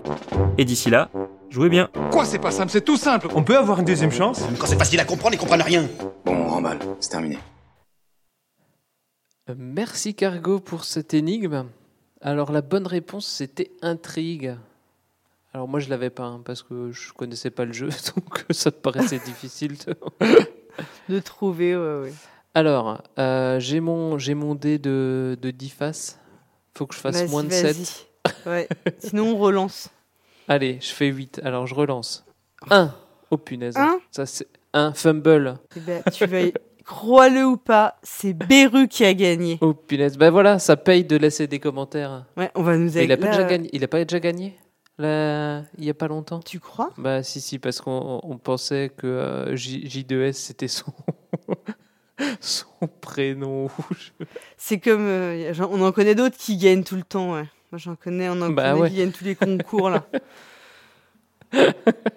Bon, bah écoute, félicitations. Refélicitations à toi, ouais. de- Ouais, refélicitations, du coup. Bah, c'est parce qu'il a souvent coup, la bonne euh, réponse. Hein. Ouais, mais je pense que c'est aussi parce qu'il est- il connaît, il doit bien s'y connaître en jeu de société vu que c'est dans son pseudo. Ouais, bah oui, c'est ça. Donc tu crois que si je mets Dédé Schutz euh, J2S, euh, je m'y connaîtrais plus? Ouais. En, en jeu de société Et si tu mets, Ouais, peut-être si tu mets des chutes euh, underscore loto, tu gagneras, euh, ou euro million, tu gagneras, t'as plus de chances de gagner, je pense. Gagner au loto. Pas du Ah tout. bah ouais, c'est pas con ça. Ouais. Faut mettre toutes les chances de ton Je m'en vais de, de ce pas renommer mon compte Twitter ainsi que tous mes, tous mes comptes. Voilà, il faut forcer un peu la chance. Parce que tu sais qu'il y a des gens qui ont des théories comme quoi la chance n'existe pas, mais qu'il y a des gens qui savent forcer leur chance. Déjà, parce qu'ils ont Ouais. joué, ou ils ont répondu et tout. Que tout le monde ne le fait pas déjà. Donc forcément, ceux qui ne le font pas ne peuvent pas gagner. Donc eux, ils peuvent Ah bah toujours oui. se plaindre de ne pas avoir de chance. Ils ne font rien pour forcer la chance. Il y a toutes des théories c'est comme, comme- ça sur le, le fait de forcer la chance. Bah oui, si, c'est euh, c'est le mec qui, qui prie Dieu, qui lui dit euh, Dieu, Dieu, faites que, faites que je gagne au loto tous les, tous les jours. euh, Il, il prie Dieu, Dieu, faites que je gagne au loto. Et un jour, Dieu lui apparaît et lui dit Mais tu sais, je voudrais bien te faire gagner, mais commence par jouer. Ah bah voilà, tu vois, exactement, c'est ça. C'est ça, on y est plein, plein là-dedans. Donc allez-y, balancez, balancez des noms de, balancez des, des noms de jeux pour le, pour le prochain. Ouais. Mais si vous savez pas, mettez route sur un malentendu. Sur un malentendu, ça peut passer. Mais après, faut varier parce que c'est facile de mettre J2S à la fin comme euh, pseudo. Ah, comme ça. Vous pouvez ouais, faut trouver des trucs un peu plus, encore plus subtils maintenant. Un board game. Ouais, BG, Euh, BG, quelque BDG. chose ou. En plus, BG, ça veut dire un peu beau gosse. Donc comme ça, en fait, tu t'optimises ton pseudo là. Comme ça, tu peux pécho. euh, Ouais, en plus, ouais. Attention, tu vois, comme on est, eh, on donne des bons conseils nous, je pense. C'est l'émission des conseils. là. Faut qu'on arrête de dire des bêtises quand même. Ouais, pa- passons euh, sur, sur quelqu'un de, de sérieux. Mm. Euh, c'est euh, c'est Hammer qui ce mois-ci part au Japon. Euh, mais attends, Mm. mais c'est- euh, on n'a pas déjà un chroniqueur là-bas Ouais. euh, au Japon? Parce qu'il essaye de nous arnaquer là. Ah ben, euh, on, va, on va écouter euh, Hammer euh, en crossover avec Isobretnik. Bonjour les joueuses et bonjour les joueurs. Direction l'Extrême-Orient ce mois-ci, pour une découverte du monde ludique du côté du Japon. Et pour en parler, nous ne serons pas trop de deux. C'est parti pour une chronique en duo. Yokoso.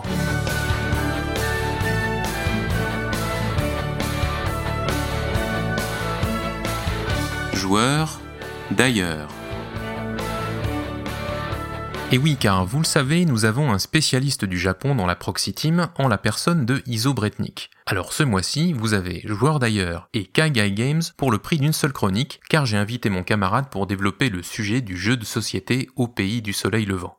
Le Japon donc, un pays de presque 126 millions d'habitants, une densité de population presque trois fois supérieure à la France, et comme d'habitude, je me demande combien il y a de joueurs dans tout ça. L'image d'épinal du Japon, c'est celle d'un pays à deux visages partagés entre la technologie, des grandes métropoles à l'activité frénétique, et de l'autre côté des traditions séculaires dont nous n'avons sans doute, moi le premier, qu'une image imparfaite nourrie à notre insu de clichés et de lieux communs.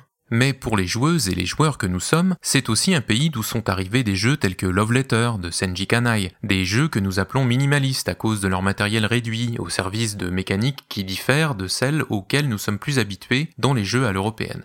Un pays où de nombreux éditeurs, français notamment, sont allés et continuent d'aller chercher des jeux originaux à localiser, au Tokyo Game Market notamment. Mais les éditeurs de jeux japonais s'exportent aussi, qu'il s'agisse des petites boîtes de Own Games, dont Jun Sasaki est l'éditeur, au style graphique très flat design, ou de celles des auteurs regroupés sous la bannière Yapon Brand, qui font toujours un tabac au salon de Essen. En parlant d'auteurs, si j'ai cité Senji Kanai un peu plus haut, il est loin d'être le seul japonais à se faire un nom sur la scène ludique internationale. Je pourrais par exemple parler de Hisashi Hayashi, un auteur prolifique, cofondateur de la maison d'édition Okazu Brand, et que vous avez peut-être découvert avec Yokohama, un titre sorti en 2016. Mais je pourrais aussi parler de Sahashi, l'auteur derrière l'éditeur Sahashi et Sahashi, en tandem avec son épouse Takako Takarai, qui a mis ses talents d'illustratrice au service du jeu solo Coffee Roaster, ou bien de Let's Make a Bus Route, un roll and write où les joueuses tracent des lignes de bus sur un plateau commun, deux titres parmi tant d'autres, mais qui restent à ce jour absents des étals francophones. Mais tout ça, vous le savez sans doute déjà. Pour creuser un peu le sujet du jeu au Japon, il faudrait s'adresser à un spécialiste, quelqu'un qui connaît bien et le pays et le monde du jeu. Ça tombe bien, je vous le disais, j'en connais justement un, alors rejoignons tout de suite Isobretnik.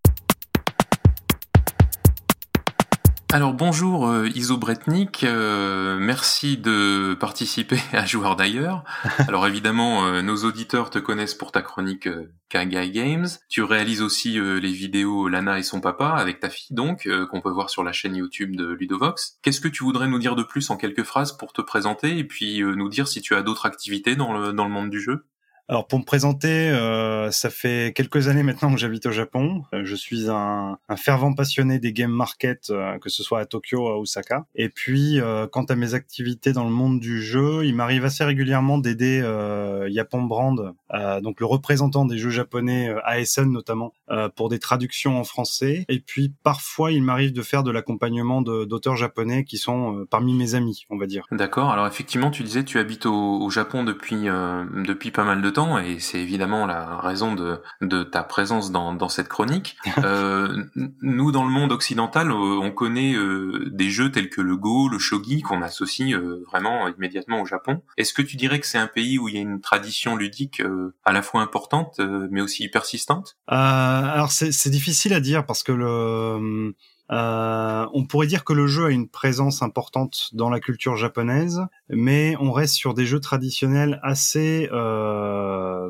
peu amusants ou intéressants du point de vue d'un joueur qui est habitué à d'autres choses que des jeux comme, euh, je sais pas moi, la belote, pas la belote, la, la bataille par exemple qu'on pourrait avoir en France. Il y a beaucoup de, mhm. de jeux auxquels on joue en famille et notamment euh, à la fin de l'année, au moment de, du nouvel an. Si on me demandait euh, quels sont les jeux les plus pratiqués au Japon aujourd'hui, les jeux traditionnels j'entends, j'aurais vraiment du mal à répondre. C'est vrai que le, le Go et le Shogi ont une réputation assez importante au Japon évidemment, mais aussi à l'étranger. Ici, je dirais que le Shogi est peut-être plus important aujourd'hui, notamment chez les jeunes, les collégiens, les lycéens. La ligue professionnelle est assez euh, représentée à la télévision notamment. C'est un peu plus difficile pour le Go. En tout cas, j'ai moins de moins d'écho mais après, euh, ce que j'ai en tête, c'est des jeux comme la, la Goita, par exemple, qui est un jeu euh, traditionnel qui est assez dynamique, pour lequel il y a des associations qui sont créées depuis quelques années pour euh, entretenir en fait la, le jeu vivant. Il y a des jeux comme le Hanafuda, qui est le, le jeu des mafieux japonais, des yakuza, qui a longtemps été interdit et qui a aussi rendu un peu Nintendo célèbre puisque c'est eux qui éditaient le jeu à l'origine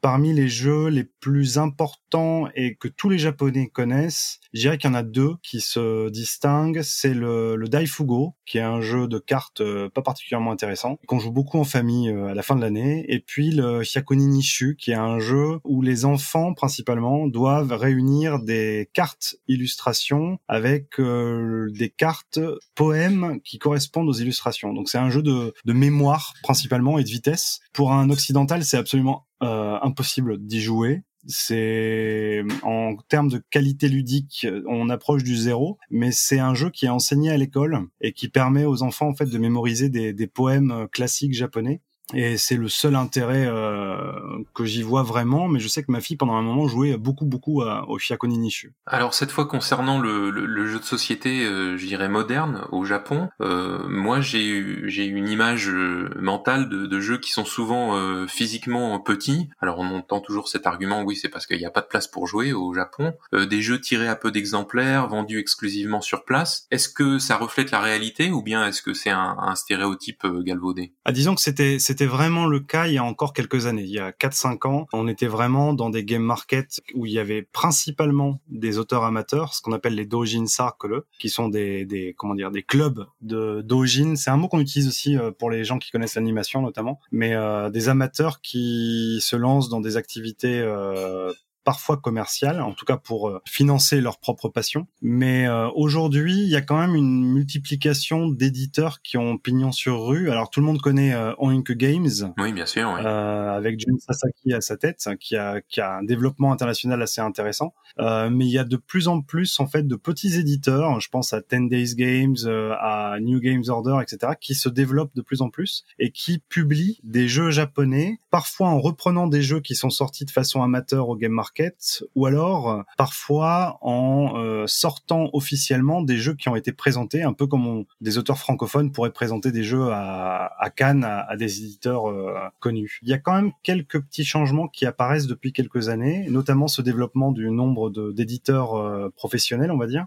même si on est encore très très loin de la taille ou de de la réputation de certains éditeurs qu'on pourrait avoir en France ou ailleurs. On reste quand même sur une partie du marché qui est très très amateur avec des jeux qui sont souvent pas playtestés ou alors entre amis, euh, des jeux qui sont euh, en termes matériels très petits ou avec très peu de matériel. Mais ça, au-delà de la problématique de la place pour jouer, je pense que la première raison, ça reste le, le coût de fabrication qui est bien plus réduit et qui permet au, au cercle amateur en fait de de pas perdre trop d'argent ou voire de récupérer l'argent qu'ils ont investi dans la dans le développement et la, la, fabrication du jeu. Parce que ce sont des ce sont des jeux qui de toute façon ne passent pas par un circuit de fabrication, je dirais euh, traditionnel tel qu'on le connaît euh, pour des éditeurs européens ou américains. Bah, disons que jusqu'à encore une fois jusqu'il y a quelques il y a quelques années, la plupart des jeux étaient euh, fabriqués au Japon uniquement. Donc tout était fait au Japon. Euh, le coût des jeux forcément à la fabrication sur des petits exemplaires euh, sur 200 ou le nombre d'exemplaires moyens, on va dire que c'est entre 25, 30 et puis 200 exemplaires. Oui, c'est vraiment pas beaucoup.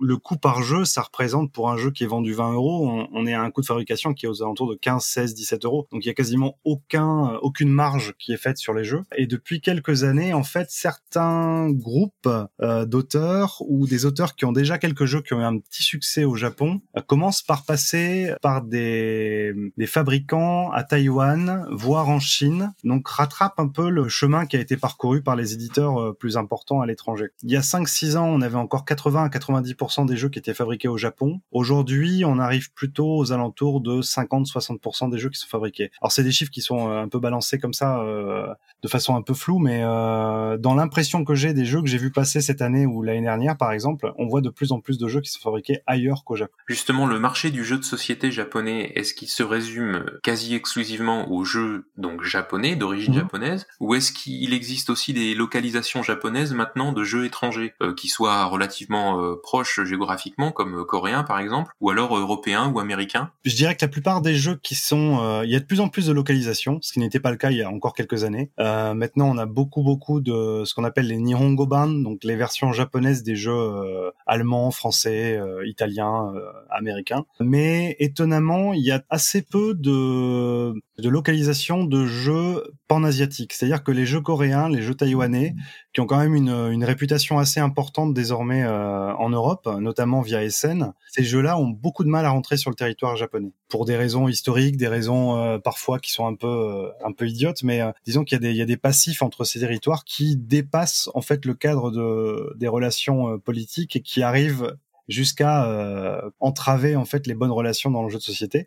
Même si euh, globalement, il y a beaucoup d'éditeurs taïwanais et coréens qui viennent au game market, qui participent de façon euh, comment dire importante, euh, qui viennent présenter leurs jeux, les vendre, qui signent des, des auteurs japonais. Mais euh, il y a malgré tout certaines entraves historiques qui restent et qui font que les japonais vont plutôt se tourner vers les jeux européens, notamment allemands, parce qu'il y a quand même un, un, un, amour traditionnel très très important pour les jeux de notamment de Knizia ou de Kramer ou ces gens-là qui sont euh, qui ont, comment dire qui ont installé le jeu de société au Japon. Et les jeux américains sont moins populaires parce que c'est un format et un type de jeu. En tout cas, si on est sur ce qu'on appelle l'Améritrash de façon un peu un peu légère, sur des types de jeux qui plaisent pas beaucoup aux Japonais. Ils sont très très euh, comment dire, jeux de gestion euh, traditionnels euh, avec des cubes en bois et beaucoup beaucoup de petits jeux de cartes. Ça c'est aussi un, un autre euh, un autre amour des, des, des, des japonais.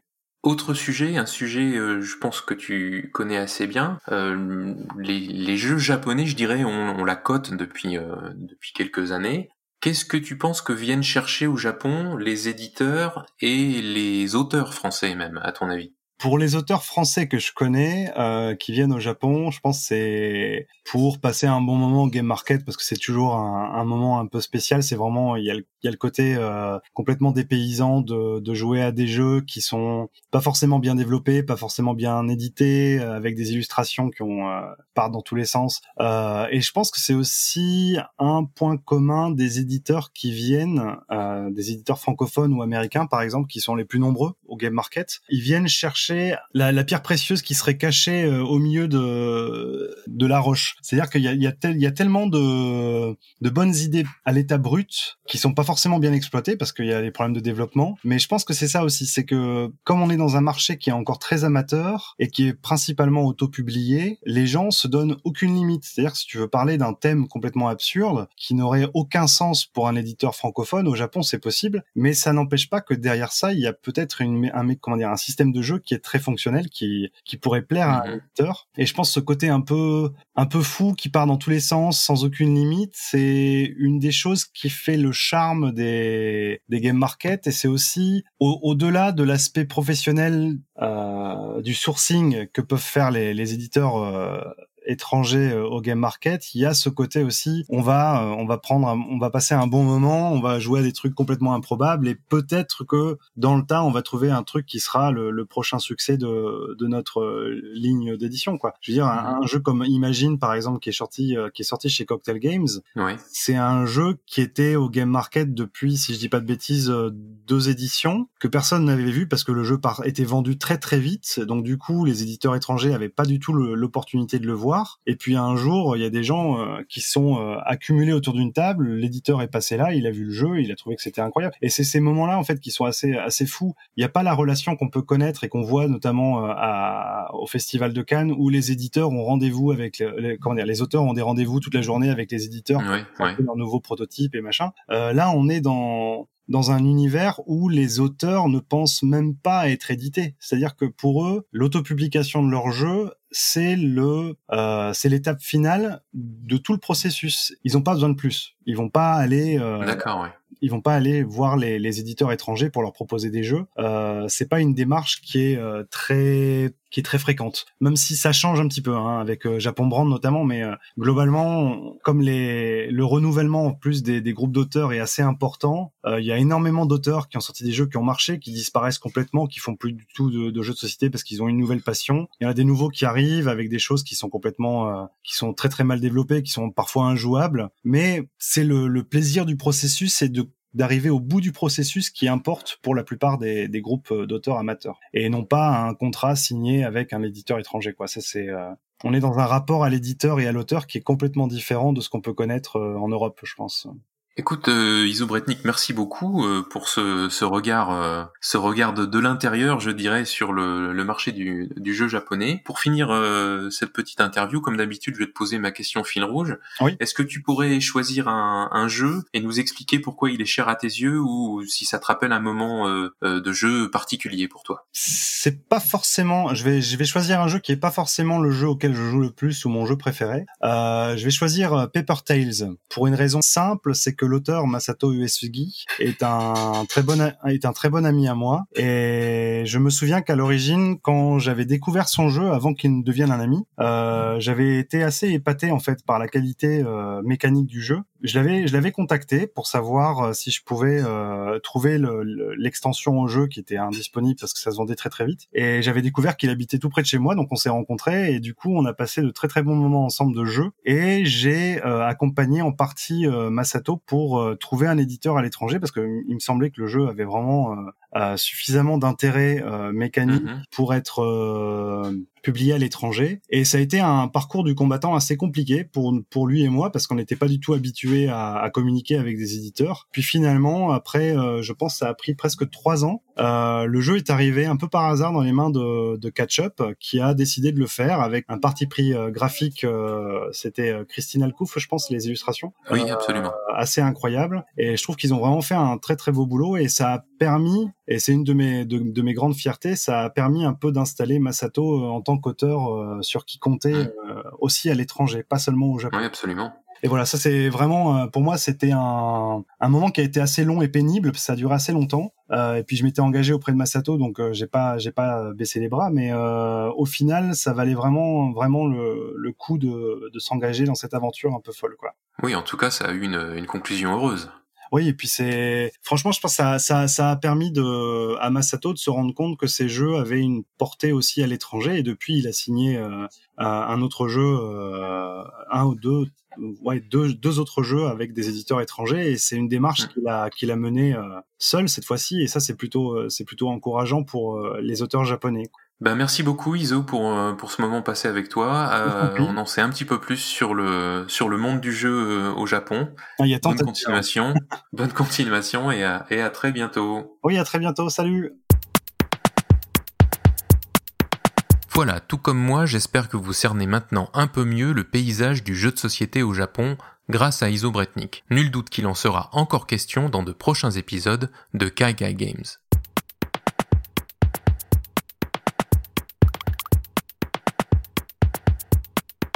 Comme mes notions de japonais sont quasiment inexistantes, j'ai préféré laisser à Iso Bretnik le soin de vous apprendre comment on dit jeu de société en japonais. Alors c'est très facile, en fait c'est la prononciation japonaise du mot anglais, donc c'est board game.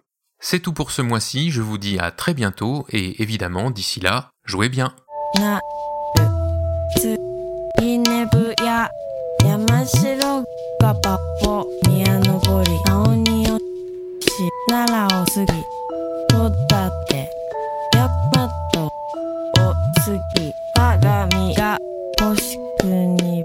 Merci Hammer et Iso euh, pour, euh, pour cette chronique.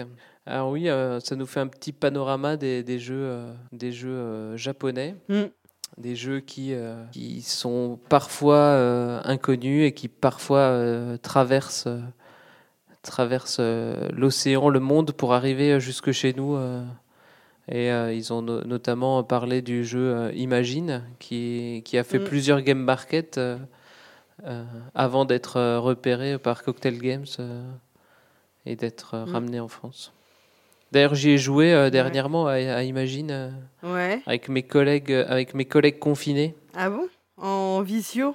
Ouais, en visio. J'avais mis une deuxième webcam où je, je leur filmais ma table et je leur ai fait deviner des trucs. On a passé une, une bonne soirée comme ça, ils étaient contents. Moi, j'ai jamais joué à ce jeu-là, tiens. Ah, si, euh, il est sympa. C'est euh, avec des cartes transparentes. Tu fais, euh, essayes de faire deviner euh, des titres de films, euh, des, des expressions. Alors, je sais pas s'ils le mettent, euh, s'ils le mettent à jour avec des nouveaux titres de films et des nouveaux. Euh, parce que euh, là, il date d'il y a un petit moment quand même. euh, pas si- s'ils le- s'ils le remettent à jour avec des nouvelles expressions, des nouveaux films. euh. Mm. Parce qu'on a fait aussi, euh, on a fait aussi un contrario. Ouais. Euh, et contrario, mon contrario, il date de 2001, je crois. et euh, du coup, euh, on a, il fallait trouver, euh, fallait trouver, je sais plus trop quoi, euh, Cyrosport. Personne ne connaissait cette marque. De... Ah non, ouais, j'ai des collègues, j'ai- des, T'as des, collègues jeunes. mm. ouais, ça c'est un peu comme quand tu retombes sur des jeux où on te demande la Yougoslavie, euh, des pays qui Mm. n'existent plus, tu vois. et- la Yougoslavie, la, la Tchécoslovaquie et tout. Et là tu te dis, mais en fait c'est. Tu t- quand toi ça te parle encore et que tu sais de quoi on parle, là tu, tu te dis merde, je sais vraiment, je suis, je suis has-been. Je suis une vieille édition Quand du Trivial des- Poursuite. Voilà, quand on te parle des deux Allemagnes et tout ça, tu Ouais, dis. ouais, ah, mais, euh, C'est un signe en fait. C'est un signe que t'es, parti dans la, t'es dans la moins bonne partie de ta vie, quoi. Ah, me dis pas ça. Moi, j'ai entamé la, la deuxième partie, là. Je Ouais, c'est vrai, c'est vrai. Ah, c'est bien, tu vas voir. Alors, euh, bah oui, faut, faut, faut, être, faut voir le côté positif. Ouais. Faut pas toujours être de, De- de mauvaise humeur. Pas comme, euh, pas comme Acariâtre, qui euh, aujourd'hui euh, nous parle des, des usages du jeu. Au programme de cet épisode, utilitarisme, péril ludique, coopération tolérante et ronchonnerie répétitive. La mauvaise humeur chronique de la cariâtre. Une fois n'est pas coutume, j'ai décidé de vous parler aujourd'hui de jeux de société. Comment faire autrement? Le jeu de société est partout.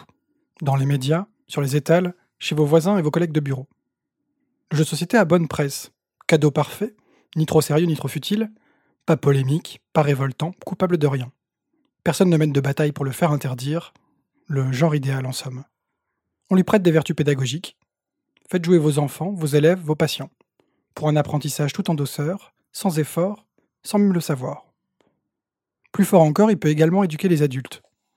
Vous cherchez à promouvoir votre activité? Faites un jeu de société. Sensibilisez à votre cause? Un jeu de société.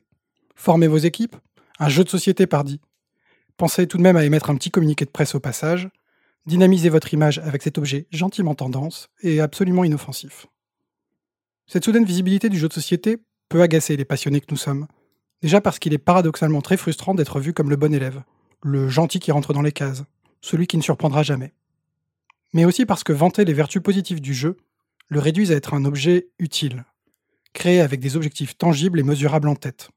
Apprendre, sensibiliser, former, guérir.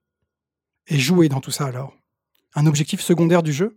Une petite gratification dans l'ombre de plus grands enjeux? Moi vivant, ça jamais.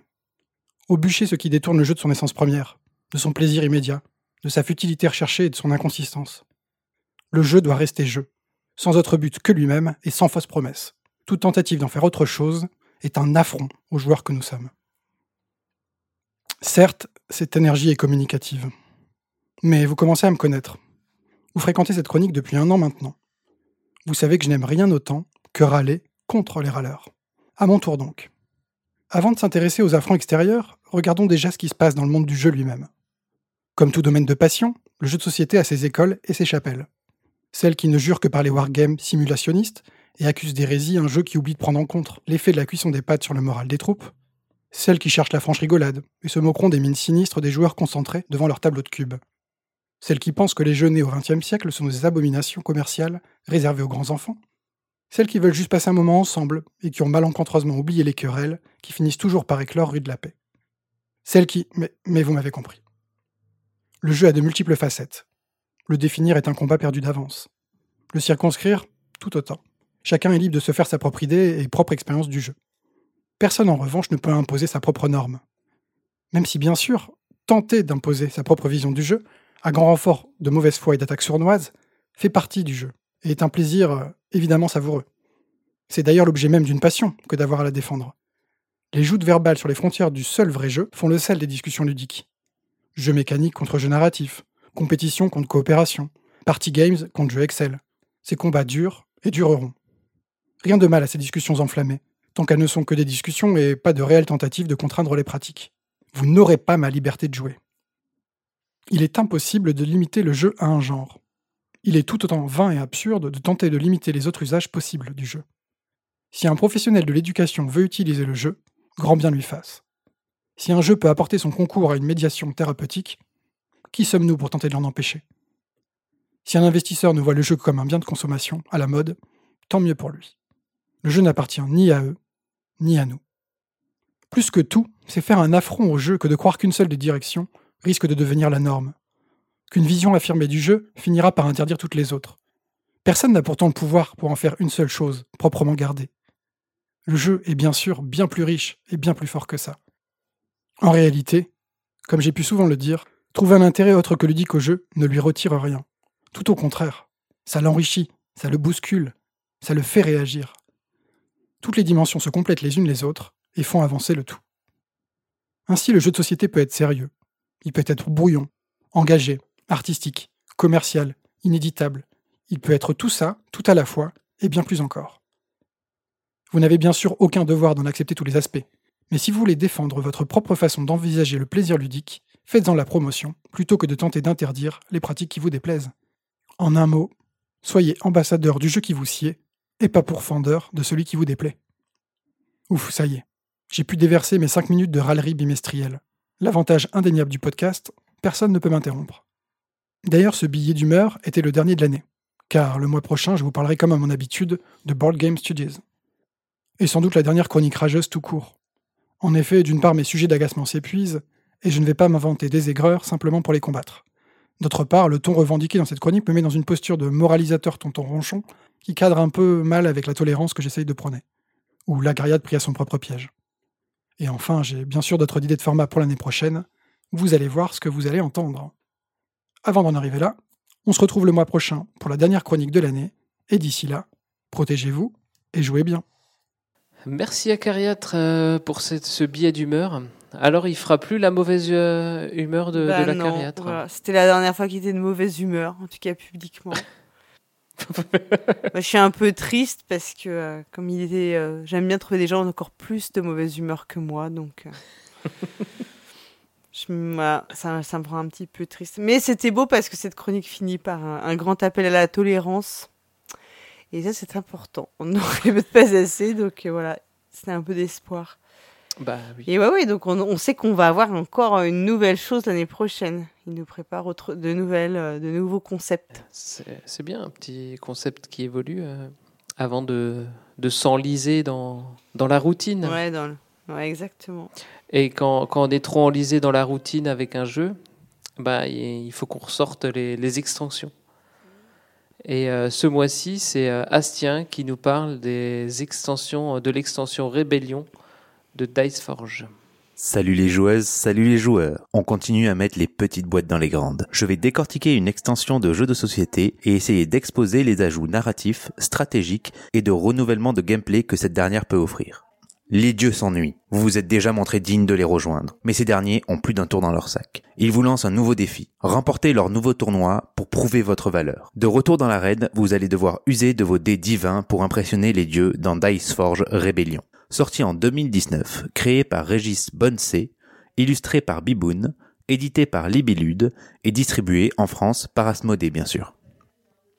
Bienvenue, mortel. Une nouvelle place s'est libérée au Panthéon. Tu t'es montré digne de cet honneur, mais tu n'es pas le seul. Comme tu le sais, nous, les dieux, avons une manière toute particulière de vous départager. Tu t'apprêtes à disputer la seconde édition de notre tournoi légendaire. Nos îles célestes n'attendent que toi. Comme tu le constateras, nous n'avons pas manqué d'imagination pour créer de nouvelles épreuves à ta hauteur. Le tournoi va bientôt commencer. Garde ce guide avec toi. Il te permettra de comprendre les nouveautés que nous avons placées sur ton chemin. Notre ennui mortel est sans fin. J'espère que ta venue saura nous en délivrer. La narration est bien là, et encore ce n'est que le texte d'introduction. Dans cette boîte, il y a deux modules, comme il se plaise à les appeler, comprenant tous deux deux mises en bouche narratives. Si on est ne serait-ce qu'un peu rêveur, ces tests d'introduction nous plongent dans l'ambiance de chaque module.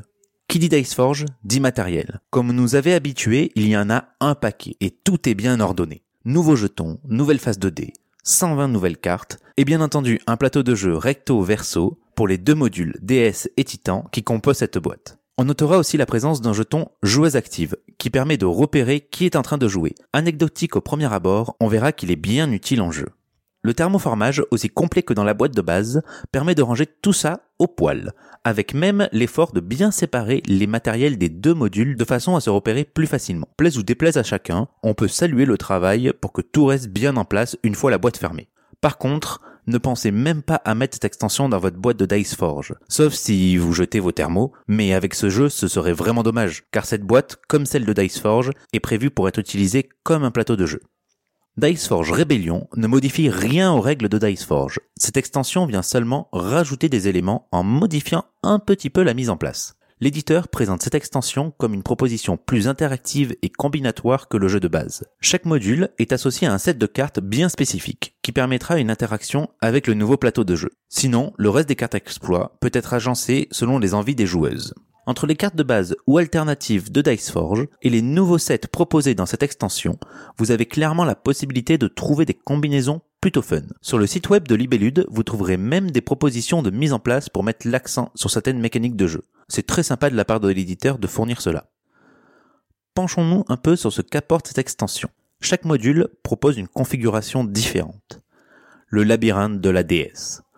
En plus d'accumuler des exploits et forger vos dés, vous allez pouvoir déplacer un golem de pierre dans le nouveau plateau de jeu, le labyrinthe de la déesse. Ce labyrinthe ouvre une multitude de bonus. À chaque déplacement de votre golem, vous gagnerez les bonus associés aux cases sur lesquelles il se déplace. Des cartes exploits vous permettent de forger de nouvelles phases de dés pour déplacer votre golem dans ce fameux labyrinthe. Vous allez devoir faire au mieux pour vous déplacer dans le labyrinthe afin d'obtenir les bonus qu'il offre. Si vous arrivez même à vous frayer un chemin vers la sortie de ce dernier, un bon lot de points de victoire vous attend. Ce module offre des possibilités de combos beaucoup plus poussées qu'avec la boîte de base. Le jeton joueuse active prend tout son sens dans ce module car on se retrouve souvent à lancer ou faire lancer deux à trois fois les dés aux joueuses autour de la table. De plus, les cartes exploits proposées dans la mise en place de la partie découverte sont plus interactifs car certaines cartes permettent de voler des ressources directement dans les réserves de ses adversaires, de quoi faire grincer des dents autour de la table. La révolte des titans. Avec le module La révolte des titans, c'est une autre affaire. Ici, le jeu vient titiller votre avarice. Le nouveau plateau de jeu, face titan, affiche deux jauges qui s'opposent sur lesquelles vous allez faire bouger un jeton d'allégeance à l'effigie de votre personnage. D'un côté, la loyauté au dieu vous offrira des points de gloire supplémentaires lorsque vous ramassez de l'or, mais surtout des points de gloire conséquents en fin de partie. De l'autre côté, la rébellion des titans, qui fera gagner des points de gloire supplémentaires lors de vos exploits, mais vous en fera perdre en fin de partie si votre jeton se trouve de ce côté. Bien entendu, les nouvelles cartes associées à ce module vont vous permettre de fluctuer votre allégeance d'un côté ou de l'autre de ce plateau. L'attrait du côté titan est grand, car ces derniers offrent des fragments originels, qui vont pouvoir être stockés dans une nouvelle réserve sur votre plateau personnel et dépensés comme une ressource joker pour accomplir vos exploits. Mais vous l'aurez compris, les malus de fin de partie sont plutôt violents. Se retrouver avec moins 27 points de gloire, ça peut faire mal. Le déplacement sur l'échelle d'allégeance se fera via deux nouvelles ressources forgeables sur vos dés. Les fragments originels, pour rallier les titans, et la loyauté pour être béni par les dieux. En se basant sur la mise en place conseillée, bien que les sets de cartes exploits soient différents du jeu de base, les sensations sont plutôt identiques. Un petit plus de combo se mettra en place selon votre allégeance. L'interaction est moins directe que sur l'autre module. Ici, elle est plus présente sur l'acquisition des cartes exploits que directement entre les joueuses. La nouvelle ressource Joker, fragment originel, y est clairement pour quelque chose. Il faudra être malin pour aligner son allégeance du bon côté pour remporter les bonus associés au risque d'aller un peu trop loin dans son alignement. Il ne faut pas non plus espérer que le jeu soit plus manipulable qu'à l'origine. On reste sur un jeu de dés. On va les lancer plus souvent qu'avant, mais on ne va pas pouvoir modifier les résultats de ces dés. Si vous êtes maudit du jet de dés, vous n'aurez pas beaucoup plus de chance avec cette extension. Cette dernière apporte pas mal de nouvelles cartes, quel que soit le module choisi. Le côté négatif, c'est que vous allez devoir passer en revue l'explication de toutes les cartes lors de votre première partie. Bien que certaines soient assez compréhensibles par leur iconographie, d'autres demandent une réelle explication car de nouvelles règles particulières y sont associées. Que ce soit par ces explications ou par le temps de jeu, les parties de Dice Forge Rebellion sont bien plus longues qu'avec le jeu de base. Les parties arrivent même à traîner en longueur quand les joueuses autour de la table commencent à enchaîner les combos d'action. L'offre de l'éditeur était de rendre le jeu plus interactif et combinatoire, comme dit plus haut. Le jeu de base ne proposait pas de réel challenge pour les core gamers. Avec cette extension, ils espèrent attirer ces dernières. Paris pas forcément évident, avec une extension pour dire Hey, regardez, il faut acheter le jeu plus son extension pour s'amuser. Mais si vous avez gardé le jeu de côté parce qu'il propose quand même une mécanique de forge 2D plutôt originale, l'extension offre son lot de nouveautés qui rafraîchit le jeu et donne moins l'impression d'être directif.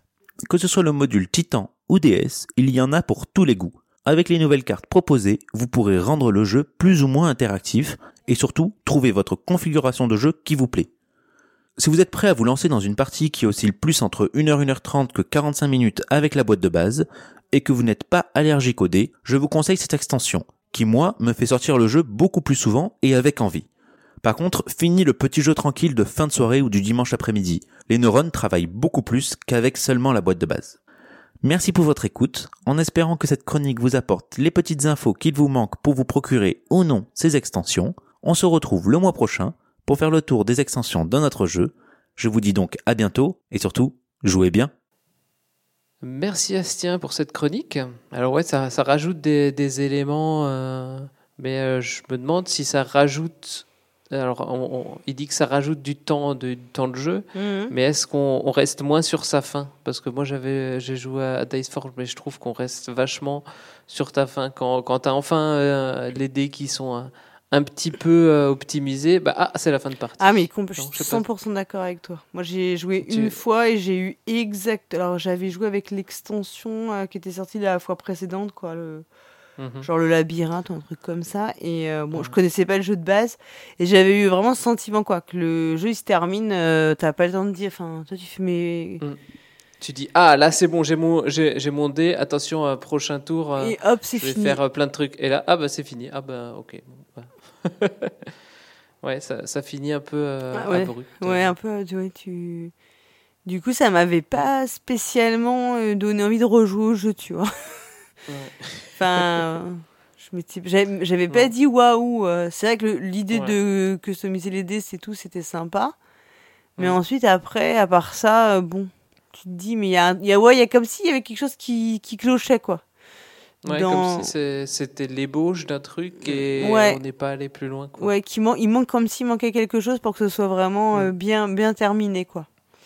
Mm. alors peut-être que les les extensions rajoutent un peu de, de Mm. choses comme ça Et c'est vrai que le jeu était assez court, enfin, ça, c'était vraiment pas. Donc, oui, tu te disais, mais en fait, il y aurait la place de, de, le dé- de développer un peu plus ton truc, quoi. On a le temps de, pour des parties plus longues. Parce qu'en soi, c'est une bonne idée, hein, ça c'est sûr, le, le dé euh, Mm. Dont tu peux changer les faces, Ouais. en soi, c'est assez marrant, quoi. L'idée de départ, elle, est, elle est assez euh, cool. Ouais, c'est un pitch très Mm. vendeur, mais après, il faut voir comment c'est exécuté. euh. Exécuté, exactement. Bah, Peut-être que c'est pour ça que j'ai l'impression que le, le back building euh, de, de jeu où tu mets des dés dans. Euh, où tu draftes tes Mhm. dés, comment on peut dire Ouais. euh, Enfin, tu, tu, Oui, tu, tu- fais du, du back building. Du dice building. Marche un peu mieux, j'ai Oui, l'impression. les- tu veux euh, dire a les jeux où tu, tu lances les dés, puis t'en choisis en fonction de, Ouais, de- de ton- du ton chiffre ou résultat. d'autres variables, etc. Ouais. J'ai l'impression que ça Mm. marche un peu mieux. euh. Après, c'est d'autres d'autres gens. Ouais, mais je pense que c'est aussi plus simple à faire. Parce que je sais qu'aussi, euh, quand tu enlèves Mm. les faces, parfois, c'est un- pour les gens un peu euh, dans la délicatesse. euh, voilà, quand la fée de la délicatesse s'est pas penchée sur ton berceau, t'as un peu l'impression que tu vas tout péter à chaque coup, quoi. Et t'as le truc qui saute, et là, tu fais Ah, ok, on est gravier. Ah, dommage. Il était gris, c'est gris, pas de chance. T'as un détecteur de plastique? Ah non, c'est que les détecteurs Ouais. de métaux. Flûte alors. Les enfants, vous, vous ai trouvé une chasse au trésor. Ça les occupe un peu les, les enfants Ouais. en cette euh, période euh, confinée. Période, ah ouais. Ils sont désœuvrés là, Ouais. euh, avec une école un peu euh, brinque-ballante. parce, que assurée par leurs parents. hein. Oui.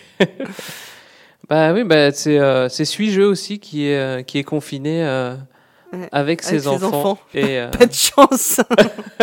et je crois qu'il C'est ça en fait. et je crois qu'il perd un peu euh, qu'il perd un peu la boule. On va écouter ça euh, tout de suite. J'ai l'histoire. Il descend dans une grotte et il va beaucoup, beaucoup plus loin que ce qu'il pouvait imaginer. Je vais faire les décors en n'ayant pas peur de la couleur. Je vous préviens, apportez vos lunettes de soleil. Moi, je dessine les animaux. Je t'envoie des iguanes. C'est extraordinaire. Ah oui, quel beau monstre. Je me suis fait un petit costume simple et sympa. Et pourrais-tu prendre un petit accent du terroir? Vous êtes prêts? Oui Si le jeu m'était compté. Alors les enfants, vous allez voir, c'est extrêmement simple. Alors voilà, un joueur commence son aventure dans le jeu, il sélectionne une des classes de personnages disponibles. Euh, seule une copie de chaque classe de personnage peut être jouée dans un scénario. Chaque classe dispose d'un ensemble de capacités uniques, il s'agit donc d'un choix important. hein. Euh, à la première ouverture de la boîte, il y a la brute, le bricoleur, le tisseur, le bretteur, cœur de roche et le perce-esprit. Et sinon, t'es au courant qu'on a 8, 6 et 3 ans bah, à un moment donné, euh, jeune fille, euh, faut savoir faire face à des difficultés et les surmonter, hein. Hein? Bon, alors je disais. Attendez, attendez, euh, vous allez voir, c'est simple. Allez! Bon ok, on, on va jouer à Terraforming Mars? À la gloire d'Odin? Ion Z. Allez, Ion Z. Alors, c'est un jeu de cartes qui se joue habituellement à deux. Bien que le nombre de joueurs puisse être supérieur, hein, évidemment. Euh, et qui est d'une grande simplicité pour les débutants, puisqu'on peut y jouer sous la conduite exclusive du hasard. Bien que la manière dont sont rangés les plis peut influencer considérablement euh, l'issue du jeu, euh, mais ça c'est pour les joueurs avancés. Donc on distribue l'ensemble d'un ou plusieurs jeux de cartes, 54 ou 32, hein, aux joueurs qui n'en prennent pas connaissance. hein. Attention, faut, je veux pas de tricheur, hein, on regarde pas. hein. Alors à chaque tour, chaque joueur retourne la carte du haut de sa main, ou son tas. Celui qui a la carte de la plus haute valeur, selon les hiérarchies euh, du bridge, hein, As, Roi, Dame, Valet, 10, hein, voilà, jusqu'à 2, fait la levée qu'il place sous son tas. Papa, c'est la bataille, c'est bon. Attends, attends, faut être précis. Alors, je disais. Oh punaise. T'inquiète pas, tu vas voir. Après, tout, tout sera clair. Hein.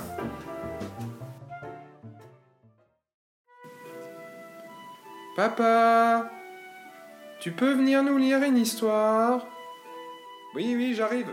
J'arrive.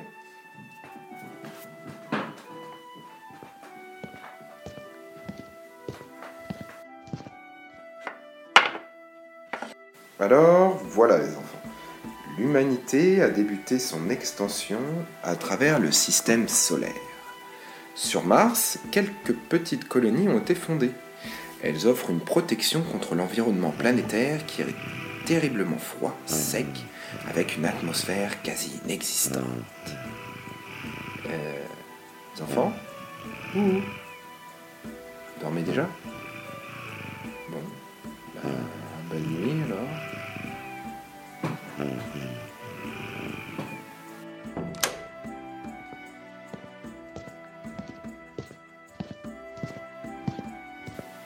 Punaise, mais pourquoi tu veux que je leur lise les règles de jeux de société pour qu'ils dorment Bah t'as vu Ça les endort vite.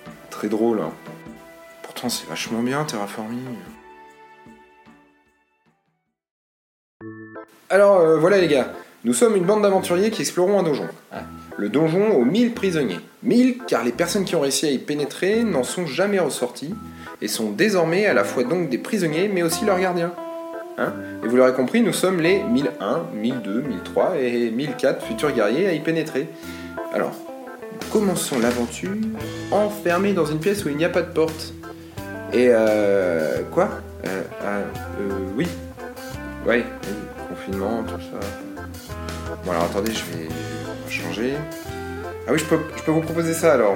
Nous sommes une bande d'aventuriers et nous parcourons les mers pour récupérer le trésor du vil et féroce capitaine Croquant de Terrible qui a pour but d'enfermer ses prisonniers en fond de cale et de les noyer sans leur avoir infligé de terribles souffrances. Euh, oui, bon. Bon, quelqu'un veut jouer à Time's Up Alors,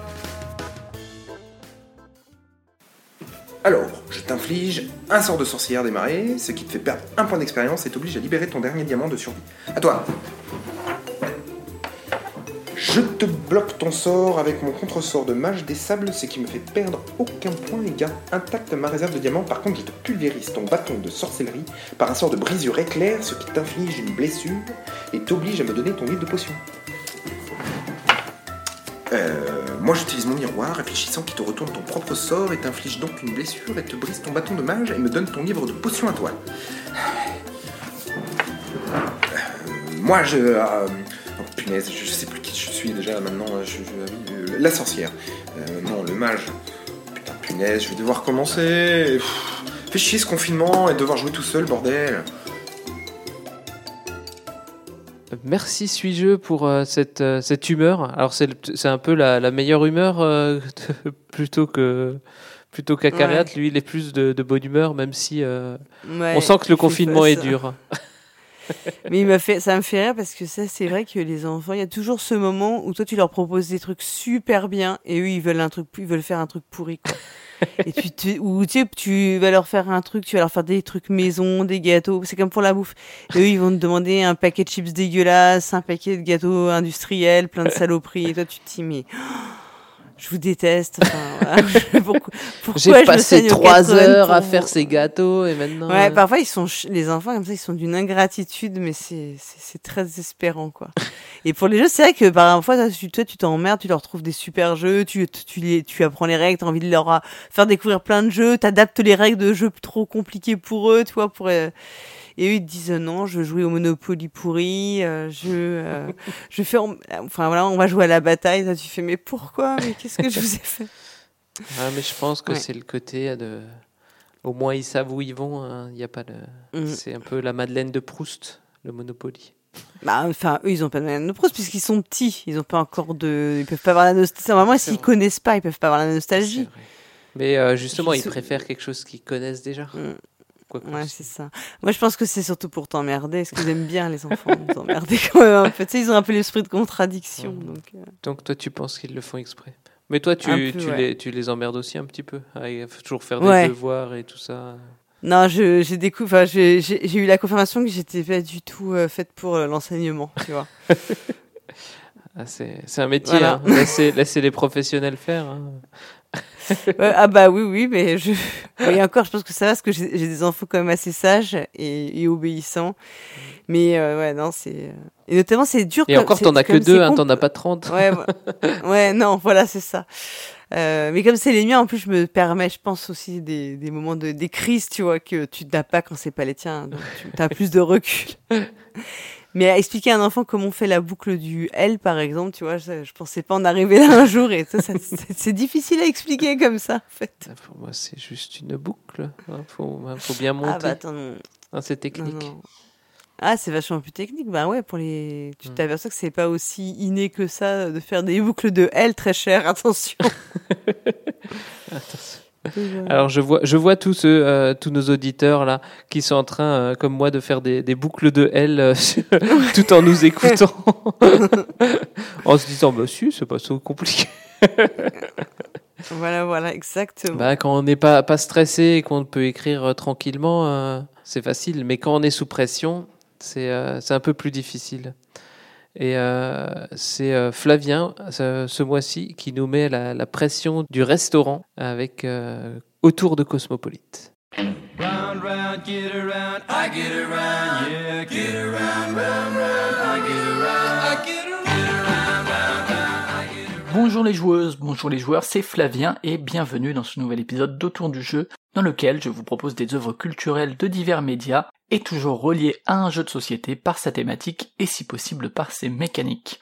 Alors je sais bien, pas de restaurant en ces temps de confinement, mais je vous propose quand même de filer en cuisine avec Cosmopolite, un jeu coopératif de Julien Protière et Florent Toscano, illustré par Stéphane Escapa et édité chez les Jeux au plat. Dans Cosmopolite, vous êtes invité à prendre un rôle pour mener à bien le service en servant des plats du monde entier. Je vous invite à écouter la très bonne chronique de Cyrus dans les jeux du mois, mais pour faire court, c'est une très belle adaptation ludique de la dynamique un peu énergique et survoltée qu'on peut imaginer trouver en restaurant en période de coup de feu, le tout à l'aide d'une application à l'aide de laquelle le serveur ou la serveuse va annoncer les plats à préparer. Au-delà de la réussite ludique, il propose en plus de s'intéresser à des cuisines d'ailleurs sans se faire lourdement didactique. Là encore, je vous renvoie vers la critique de Cyrus qui expliquait bien le processus et les partenariats mis en œuvre autour de cette idée.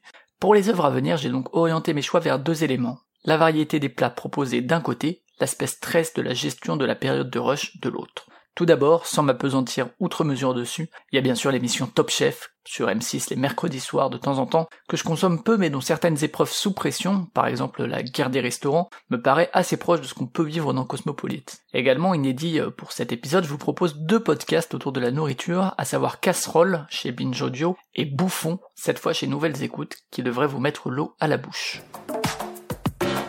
Vous n'avez rien contre les omelettes Non, rien du tout. Je passe aussi assez vite sur la musique, il y a plein de choses qui existent qui traitent de divers aliments, mais j'ai surtout retenu Compliments of Your Waitress des Britanniques de Chumbawamba. On y suit à travers les paroles la fin de journée d'une serveuse qui regarde les clients encore à table et ce qu'ils lui font endurer chaque jour. Elle rappelle à la fin du morceau qu'elle aussi, malgré sa position de dominée, a du pouvoir dans le petit couloir qui sépare la cuisine de la salle où elle est invisible et où elle peut entre guillemets parfumer les plats qu'elle vous sert. Pensez-y quand vous accuserez le serveur ou la serveuse dans Cosmopolite. From the kitchen to the tables, I must have walked a thousand miles.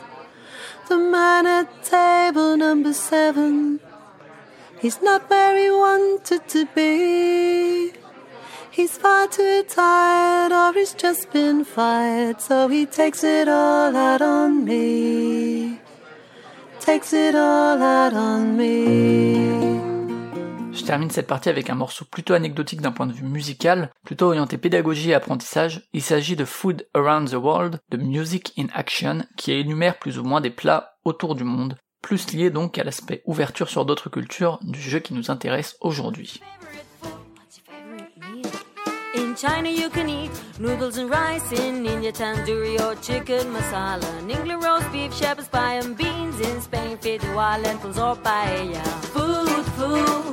Delicious food, scrumptious food. What's your favorite food? Côté littérature, rien du tout, mais j'ai repéré un livre qui me paraissait très chouette, donc je le cite quand même, même s'il est uniquement en anglais. Euh, il s'agit de Hungry, Eating, Road Tripping and Risking It All with René Redzepi, The Greatest Chef in the World. Donc au-delà de son titre à rallonge, ça semble bien coller à l'aspect international de la cuisine de Cosmopolite, ça pourrait réserver de belles découvertes culinaires. Partons vers le grand écran où la cuisine et les restaurants ont trouvé leur place bien des. Sans gros lien mécanique et à ne pas réserver à tous les publics, je vous conseille Le cuisinier, le voleur, sa femme et son amant, un film de Peter Greenaway à la mise en scène marquante de virtuosité qui traite d'un triangle amoureux et de relations entre les personnages qui sont les trois angles du, triangle, le tout autour de dix repas. Alors pour plus coller à l'idée de Cosmopolite, il y a bien sûr Ratatouille, réalisé par Brad Bird, qui met en scène la, la cuisine française, les coulisses d'un restaurant étoilé dans lequel Alfredo, qui est commis, il arrive à l'aide de Rémi, un rat, à concocter de fabuleux plats. Donc là aussi la mise en scène est assez virtuose, Euh, là aussi, ça vous donnera sans doute faim. Et puis ça déroule bien sûr un scénario au rythme assez assez effréné, assez ciselé, assez efficace. L'écriture est aussi assez touchante. C'est sans doute le meilleur film de ma sélection. De la ratatouille C'est un peu rustique. Tu es sûr que c'est ça que tu veux servir à Ego? Vient ensuite Chef, ou plutôt hashtag Chef, de et avec John Favreau, accompagné entre autres par Scarlett Johansson ou Robert Downey Jr., qui l'avait croisé euh, dans le Marvel Cinematic Universe et qui est sorti en 2014. Là encore, c'est le trajet d'un chef frustré qui chute avant de retrouver goût à la cuisine au cœur d'un food truck dans lequel il apprendra au passage à renouer le contact avec son fils. Rien d'exceptionnel, beaucoup de bons sentiments, un humour parfois un poil lourd, une vision simpliste sur pas mal d'éléments. Ça reste quand même un bon film de dimanche soir, disons, sans aucun côté péjoratif de, de cette définition. C'est quoi ce délire, hein? Ça, carnet asada. Vas-y, goûte. Waouh Tu aimes? Ouais On va cuisiner comme ça. On va se faire juger par le critique le plus influent de la ville. Ça vous prend d'un coup de vouloir jouer les artistes. Soyez un artiste sur votre temps libre. C'est ma cuisine. Enfin, dernier film, Les recettes du bonheur de Lasse Hallström, que vous connaissez peut-être pour Hachi. Euh, là aussi, pas très mémorable, mais là encore, plein de bons sentiments, même si bien sûr plein de clichés, plein de facilités. On est à la fois face à la confrontation entre des cultures culinaires, avec l'arrivée dans un village bien franchouillard d'une famille indienne, qui va ouvrir un restaurant juste en face... euh, d'un étoilé, donc dans la même rue juste en face géographiquement. En parallèle, ben là encore l'ascension d'un chef et la comparaison entre la cuisine parisienne moléculaire et très sophistiquée et la tradition de la province. Donc là encore, bien sûr, plein de raccourcis, peu de fulgurance de mise en scène, c'est assez plat, mais on a quelques moments qui peuvent faire penser à Cosmopolite et c'est pas non plus un si mauvais film, donc me permets de le citer.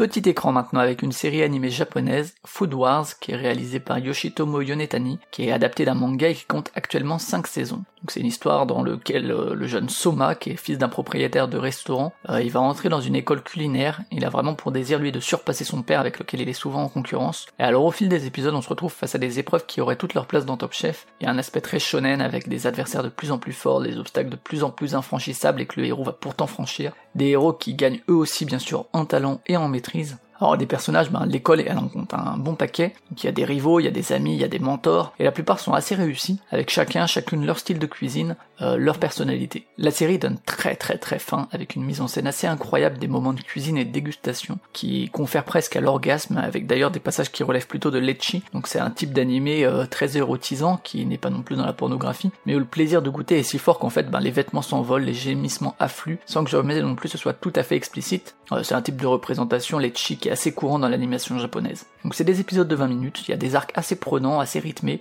euh, et donc une chaude recommandation de ma part en tout cas. On y retrouve donc à la fois la diversité culinaire de Cosmopolite, et parfois aussi les moments de travail collectif pour aboutir au meilleur plat.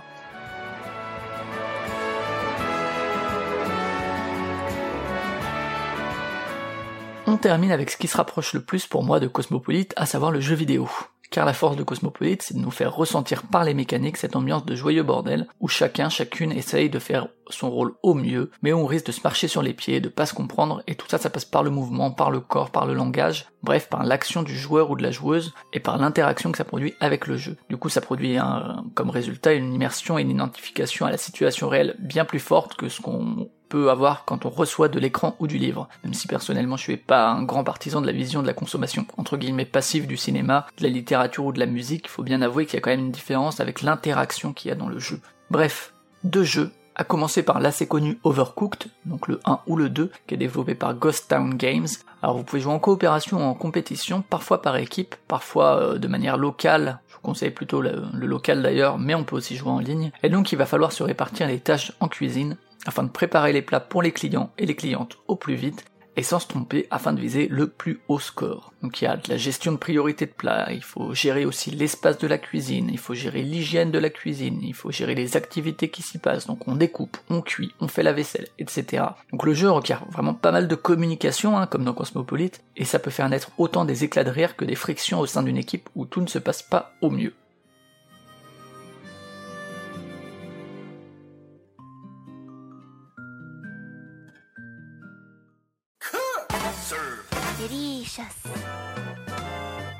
Et ma deuxième proposition, c'est la série Cook Serve Delicious, qui comporte trois jeux et dont le premier date de 2012. Ça a été développé par Vertigo Gaming et on doit prendre en main la gestion d'un restaurant un peu vieillissant pour rebooster sa productivité et le mettre au firmament des restaurants. Alors pour ça, on aura une partie personnalisation de son resto, avec des éléments à débloquer au fil de la progression, mais surtout, le cœur du gameplay va s'articuler dans, dans la préparation des plats pour les clients et les clientes au clavier ou à la manette, même si moi je préfère jouer au clavier, on va devoir prendre les commandes. Là aussi, en priorisant selon le temps de préparation, on va devoir ajouter les bons ingrédients à la recette, en tapant sur les bonnes touches du clavier. Par exemple, pour cheese, ça va être C, euh, voilà, ce genre de choses. Et puis après, ben, on sert tout ça en espérant ne pas s'être trompé, sans quoi le client ou la cliente est bien sûr moins satisfait, et euh, notre note finale est moins bonne, et on risque aussi le bad buzz sur les réseaux. Certains plats peuvent aussi se préparer en avance pour que ce soit prêt dès que le client arrive, tandis que ben, la cuisson de certains ingrédients permet de s'occuper d'autres commandes plus immédiates en parallèle. En plus de tout ça, il y a aussi l'aspect hygiène du restaurant à prendre en compte, avec des événements à gérer comme le nettoyage des toilettes,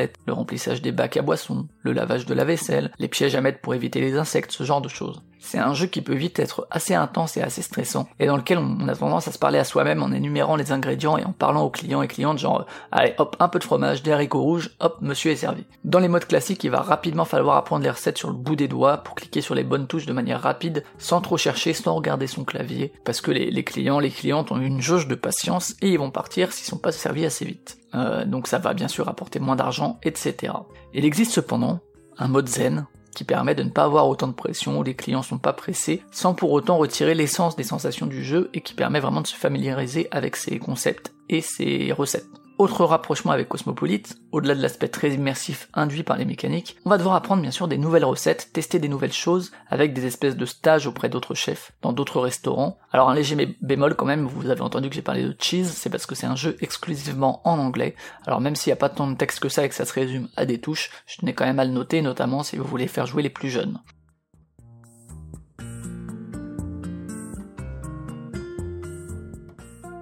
Voilà donc pour ce nouvel épisode d'Autour du jeu, donc autour de Cosmopolite. J'espère que euh, ça vous a plu, que ça vous a donné des idées de consommation culturelle, que aussi peut-être ça vous a donné faim. En tout cas, les œuvres dont j'ai parlé risquent de le faire. Donc on se retrouve peut-être le mois prochain pour un épisode spécial. Normalement, c'est tous les deux mois autour du jeu, mais peut-être que pour finir la saison, j'aurai un épisode spécial collaboratif. Donc euh, en attendant le mois de juin, mangez bien et surtout, jouez bien.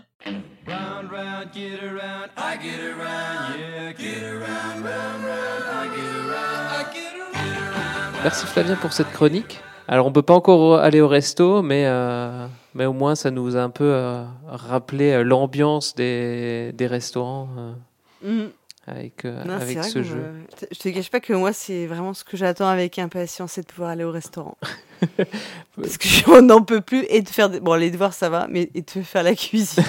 je, je rêve de, de m'asseoir quelque part et de commander, tu vois, juste. Faites-moi des pâtes, je m'en fous, mais, mais Ah, mais je veux juste pas cuisiner quoi, mais je- et faites la voilà, je- vaisselle.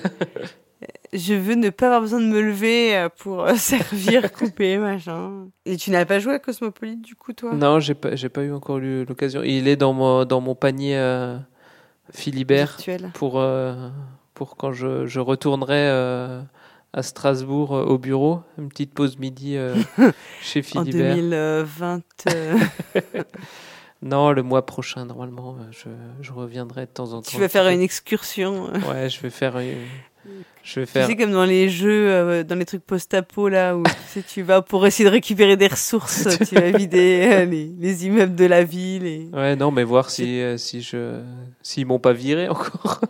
s'il y a de l'eau potable. Et... Voilà.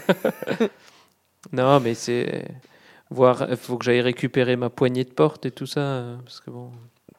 Poignée de porte. Ouais, on a un une poignée de porte à toi? Oui, on a une- un protocole, euh, tu sais, pour, pour éviter de se contaminer quand tu ouvres les portes.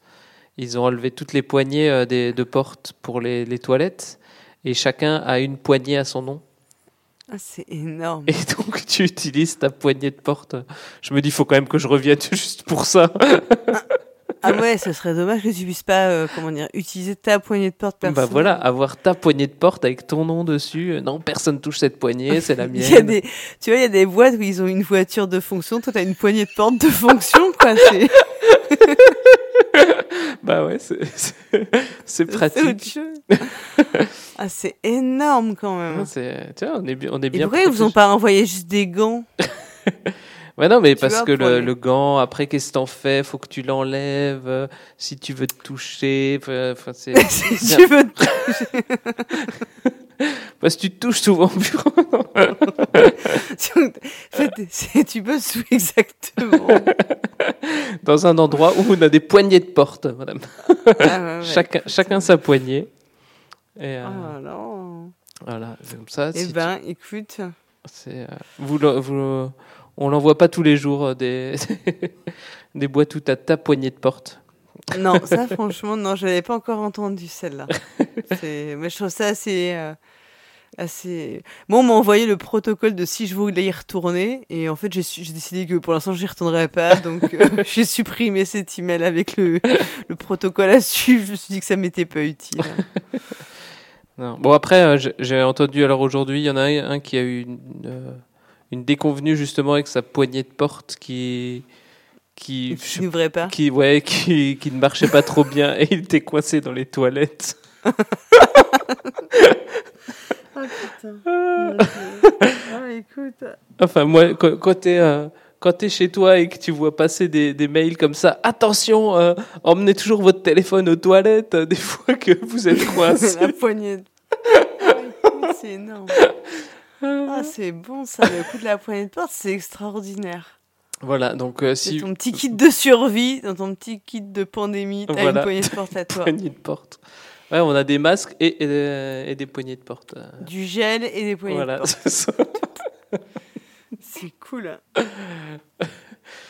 Il n'y a pas à dire que c'est ingénieux, hein. Ah bah, c'est ça, c'est ça, on est dans le, dans le, dans le génie là. hein, C'est. Ouais, c'est ce que j'allais une- une- T'es ingénieur, t'es ingénieux. Ouais, hein. c'est ça, une boîte d'ingénieur, tu vois, ça, ça réfléchit. hein. Ah putain, vous en avez des idées. Ah bah, on va, on va, on réinvente la roue chaque, chaque jour. hein. Ouais, je, je vois, je vois. Et un autre qui nous, qui nous réinvente euh, la roue, euh, Ouais. c'est euh, le pionfesseur.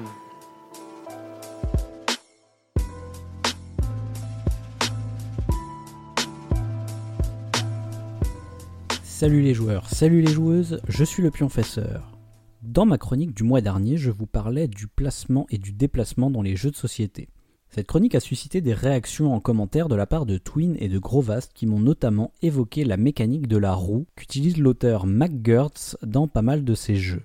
Quelle meilleure occasion donc que d'en parler lors de la chronique d'aujourd'hui. Merci à vous deux pour cette remarque et penchons-nous donc sur cette fameuse mécanique de la roue.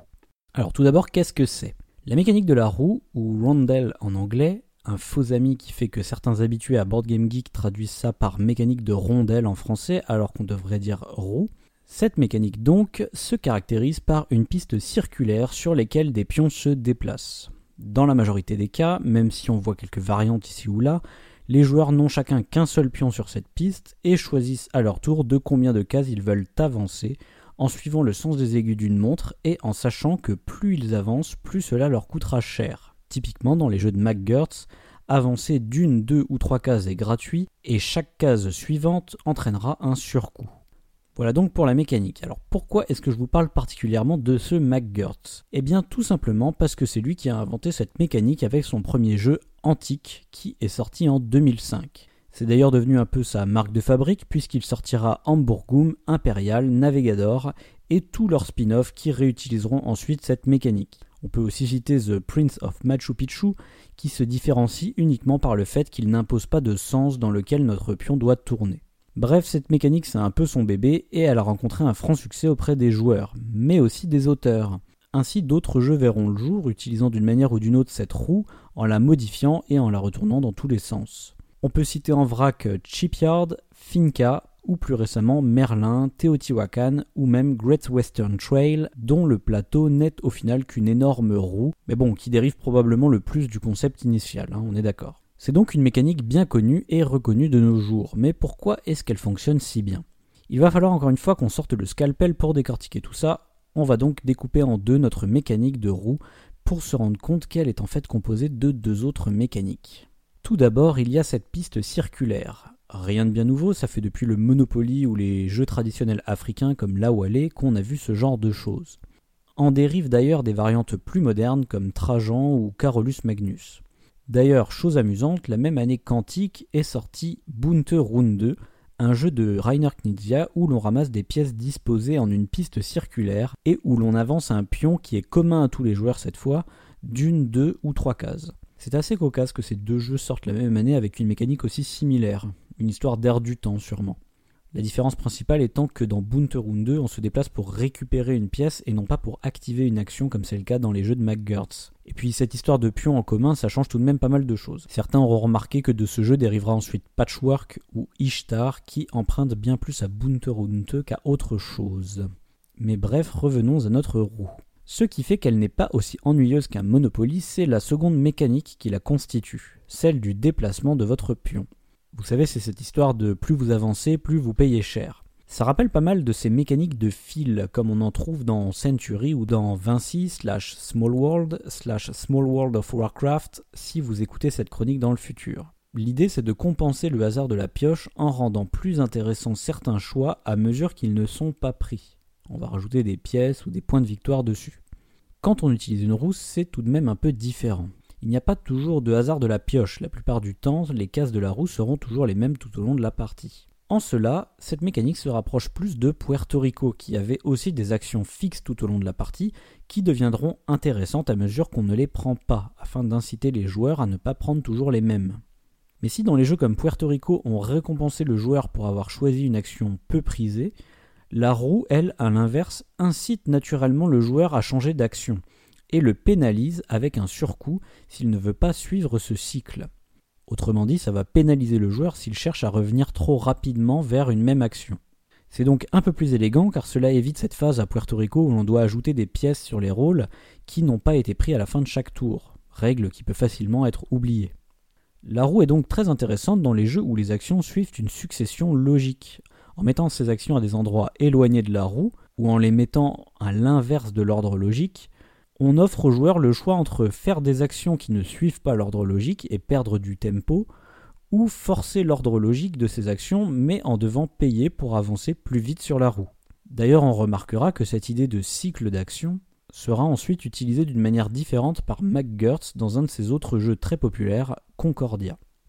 Pour résumer tout cela, Bien que les pistes circulaires et le système de paiement pour les actions ne soient pas forcément originales, c'est la fusion des deux qui permet de créer cette dynamique intéressante. La piste circulaire rend le tout fluide et intuitif, et combinée avec le système de déplacement, elle incite les joueurs à suivre un certain cycle d'action, à moins qu'ils ne souhaitent en payer le prix. En cela, la roue peut être vue soit comme une mécanique composite, ayant en son sein deux autres mécaniques, soit plutôt comme un style de jeu et non pas comme une mécanique. Toujours est-il que McGurts a découvert là un outil très puissant de la conception de jeu qui verra sûrement d'autres modifications et itérations à l'avenir. Et vous, connaissez-vous d'autres jeux qui utilisent un système de roues Quelles sont selon vous les limites qui définissent ce genre de jeu? N'hésitez pas à me le dire dans les commentaires et d'ici là, jouez bien.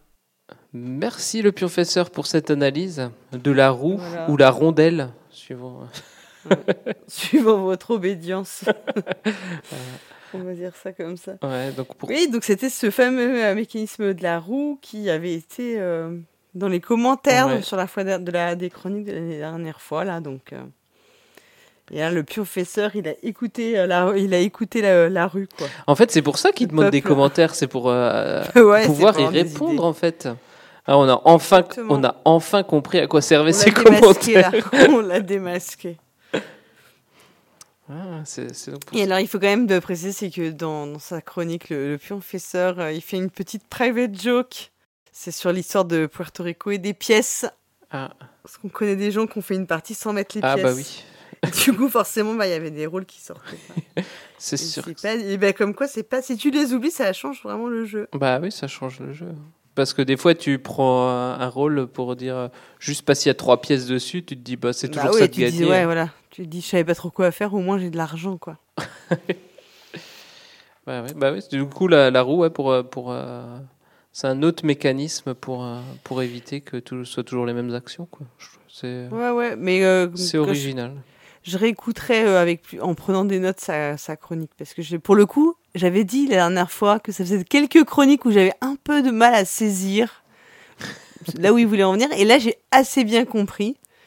Mais comme je l'ai écouté en faisant, bah, non pas du jardinage ou des courses à ma famille, mais autre chose, probablement la cuisine pour changer un peu.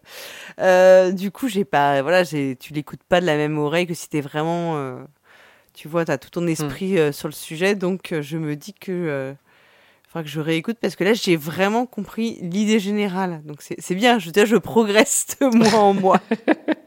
ou alors je suis dans un retour à la normale, peut-être plutôt. Ouais, peut-être, peut-être. Ou il a baissé, son- ou bien il a baissé son niveau. Ouais, on son niveau d'exigence, ouais. Il s'est dit, oh là là, mon Dieu, et pauvre là-bas, ils Ça sent la fin de l'année. euh, on va faire. Ils un- sont, je les ai perdus complètement. On va arrêter d'essayer de faire du haut de gamme. On va revenir à des choses euh, plus, euh, plus à leur on va faire. d- Ouais, on va faire des blagues de prout et tout ça. ouais, voilà. Voilà, on va revenir. ouais. C'est un peu ça, quoi. Il, a- il est- je pense qu'on l'a déçu et du coup, euh, vous avez fait un truc à notre niveau, quoi. Bah, donc c'est euh, sur euh, le pionfesseur euh, qui, euh, que se termine euh, cette, euh, cette émission. Bah oui, puisque celle de Kaigai Games, en fait, c'était un. Vous l'avez écouté quelque part euh, avant, puisque Ouais. vous avez déjà entendu ISO avec Hammer. Punaise, comment c'est Ouais. bien fait. hein. Ouais. Bah sinon je la remets là au montage. Oui, tu la remets deux fois au cas où. Ouais, ouais, Ou alors, non, non, tu- il est très long l'épisode. Tu mets que les questions d'Hammer en premier et tu mets toutes les réponses d'ISO à la fin. Et les, les- comme ça, les, les auditeurs, ils doivent reconstituer l'interview en global après. Un truc de un peu. euh, Bon, ça, c'est si t'as vraiment, tu tu t'emmerdes tellement que tu sais pas quoi faire pour le montage, là. T'as... Oh, ça- ça- écoute, ça va. hein, Je pense que Hammer sera ravi. Hammer qui s'est fait, qui s'est fait chier à tout monter, euh, à, les- à tout bien les associer, et moi je les, tout, les dissocie totalement. Voilà. Donc. euh, Mais du coup, c'est sûr. Ouais, on va, on va se quitter là. Ouais, Bah, on, a remarqué que j'ai, grâce à toi, j'ai, perdu mon accent. euh, Oui, j'ai vu, t'es revenu, à... t'es revenu en France là. Voilà, comme bon, je, on t'a- parle- récupéré, ouf. comme je parle à, à une personne de la France de l'intérieur, j'ai. Ouais. je- De la France quand du haut. Ouais. Des hauts de France. Moi, je suis pas la France du bas, tu vois. C'est... Non, tu- tu es de la France de. Tu es dans les, les Dov-Tov, dans les dép- départements euh, d'Outre-Vosges. Ça, c'est. euh, Ah, c'est c'est tout ce qu'il y a de l'autre côté des Vosges. Ah oui, ça, ça- ça fait quand même pas mal, non? Oui. Bah, c'est, l'au- c'est l'autre France, comme on dit. Mm. Mais du coup, euh, que vous ayez aimé notre émission ou non, euh, faites-le nous savoir en nous laissant un commentaire euh, sur notre site podcast.proxy-jeu.fr, proxy avec un i et jeu avec un x.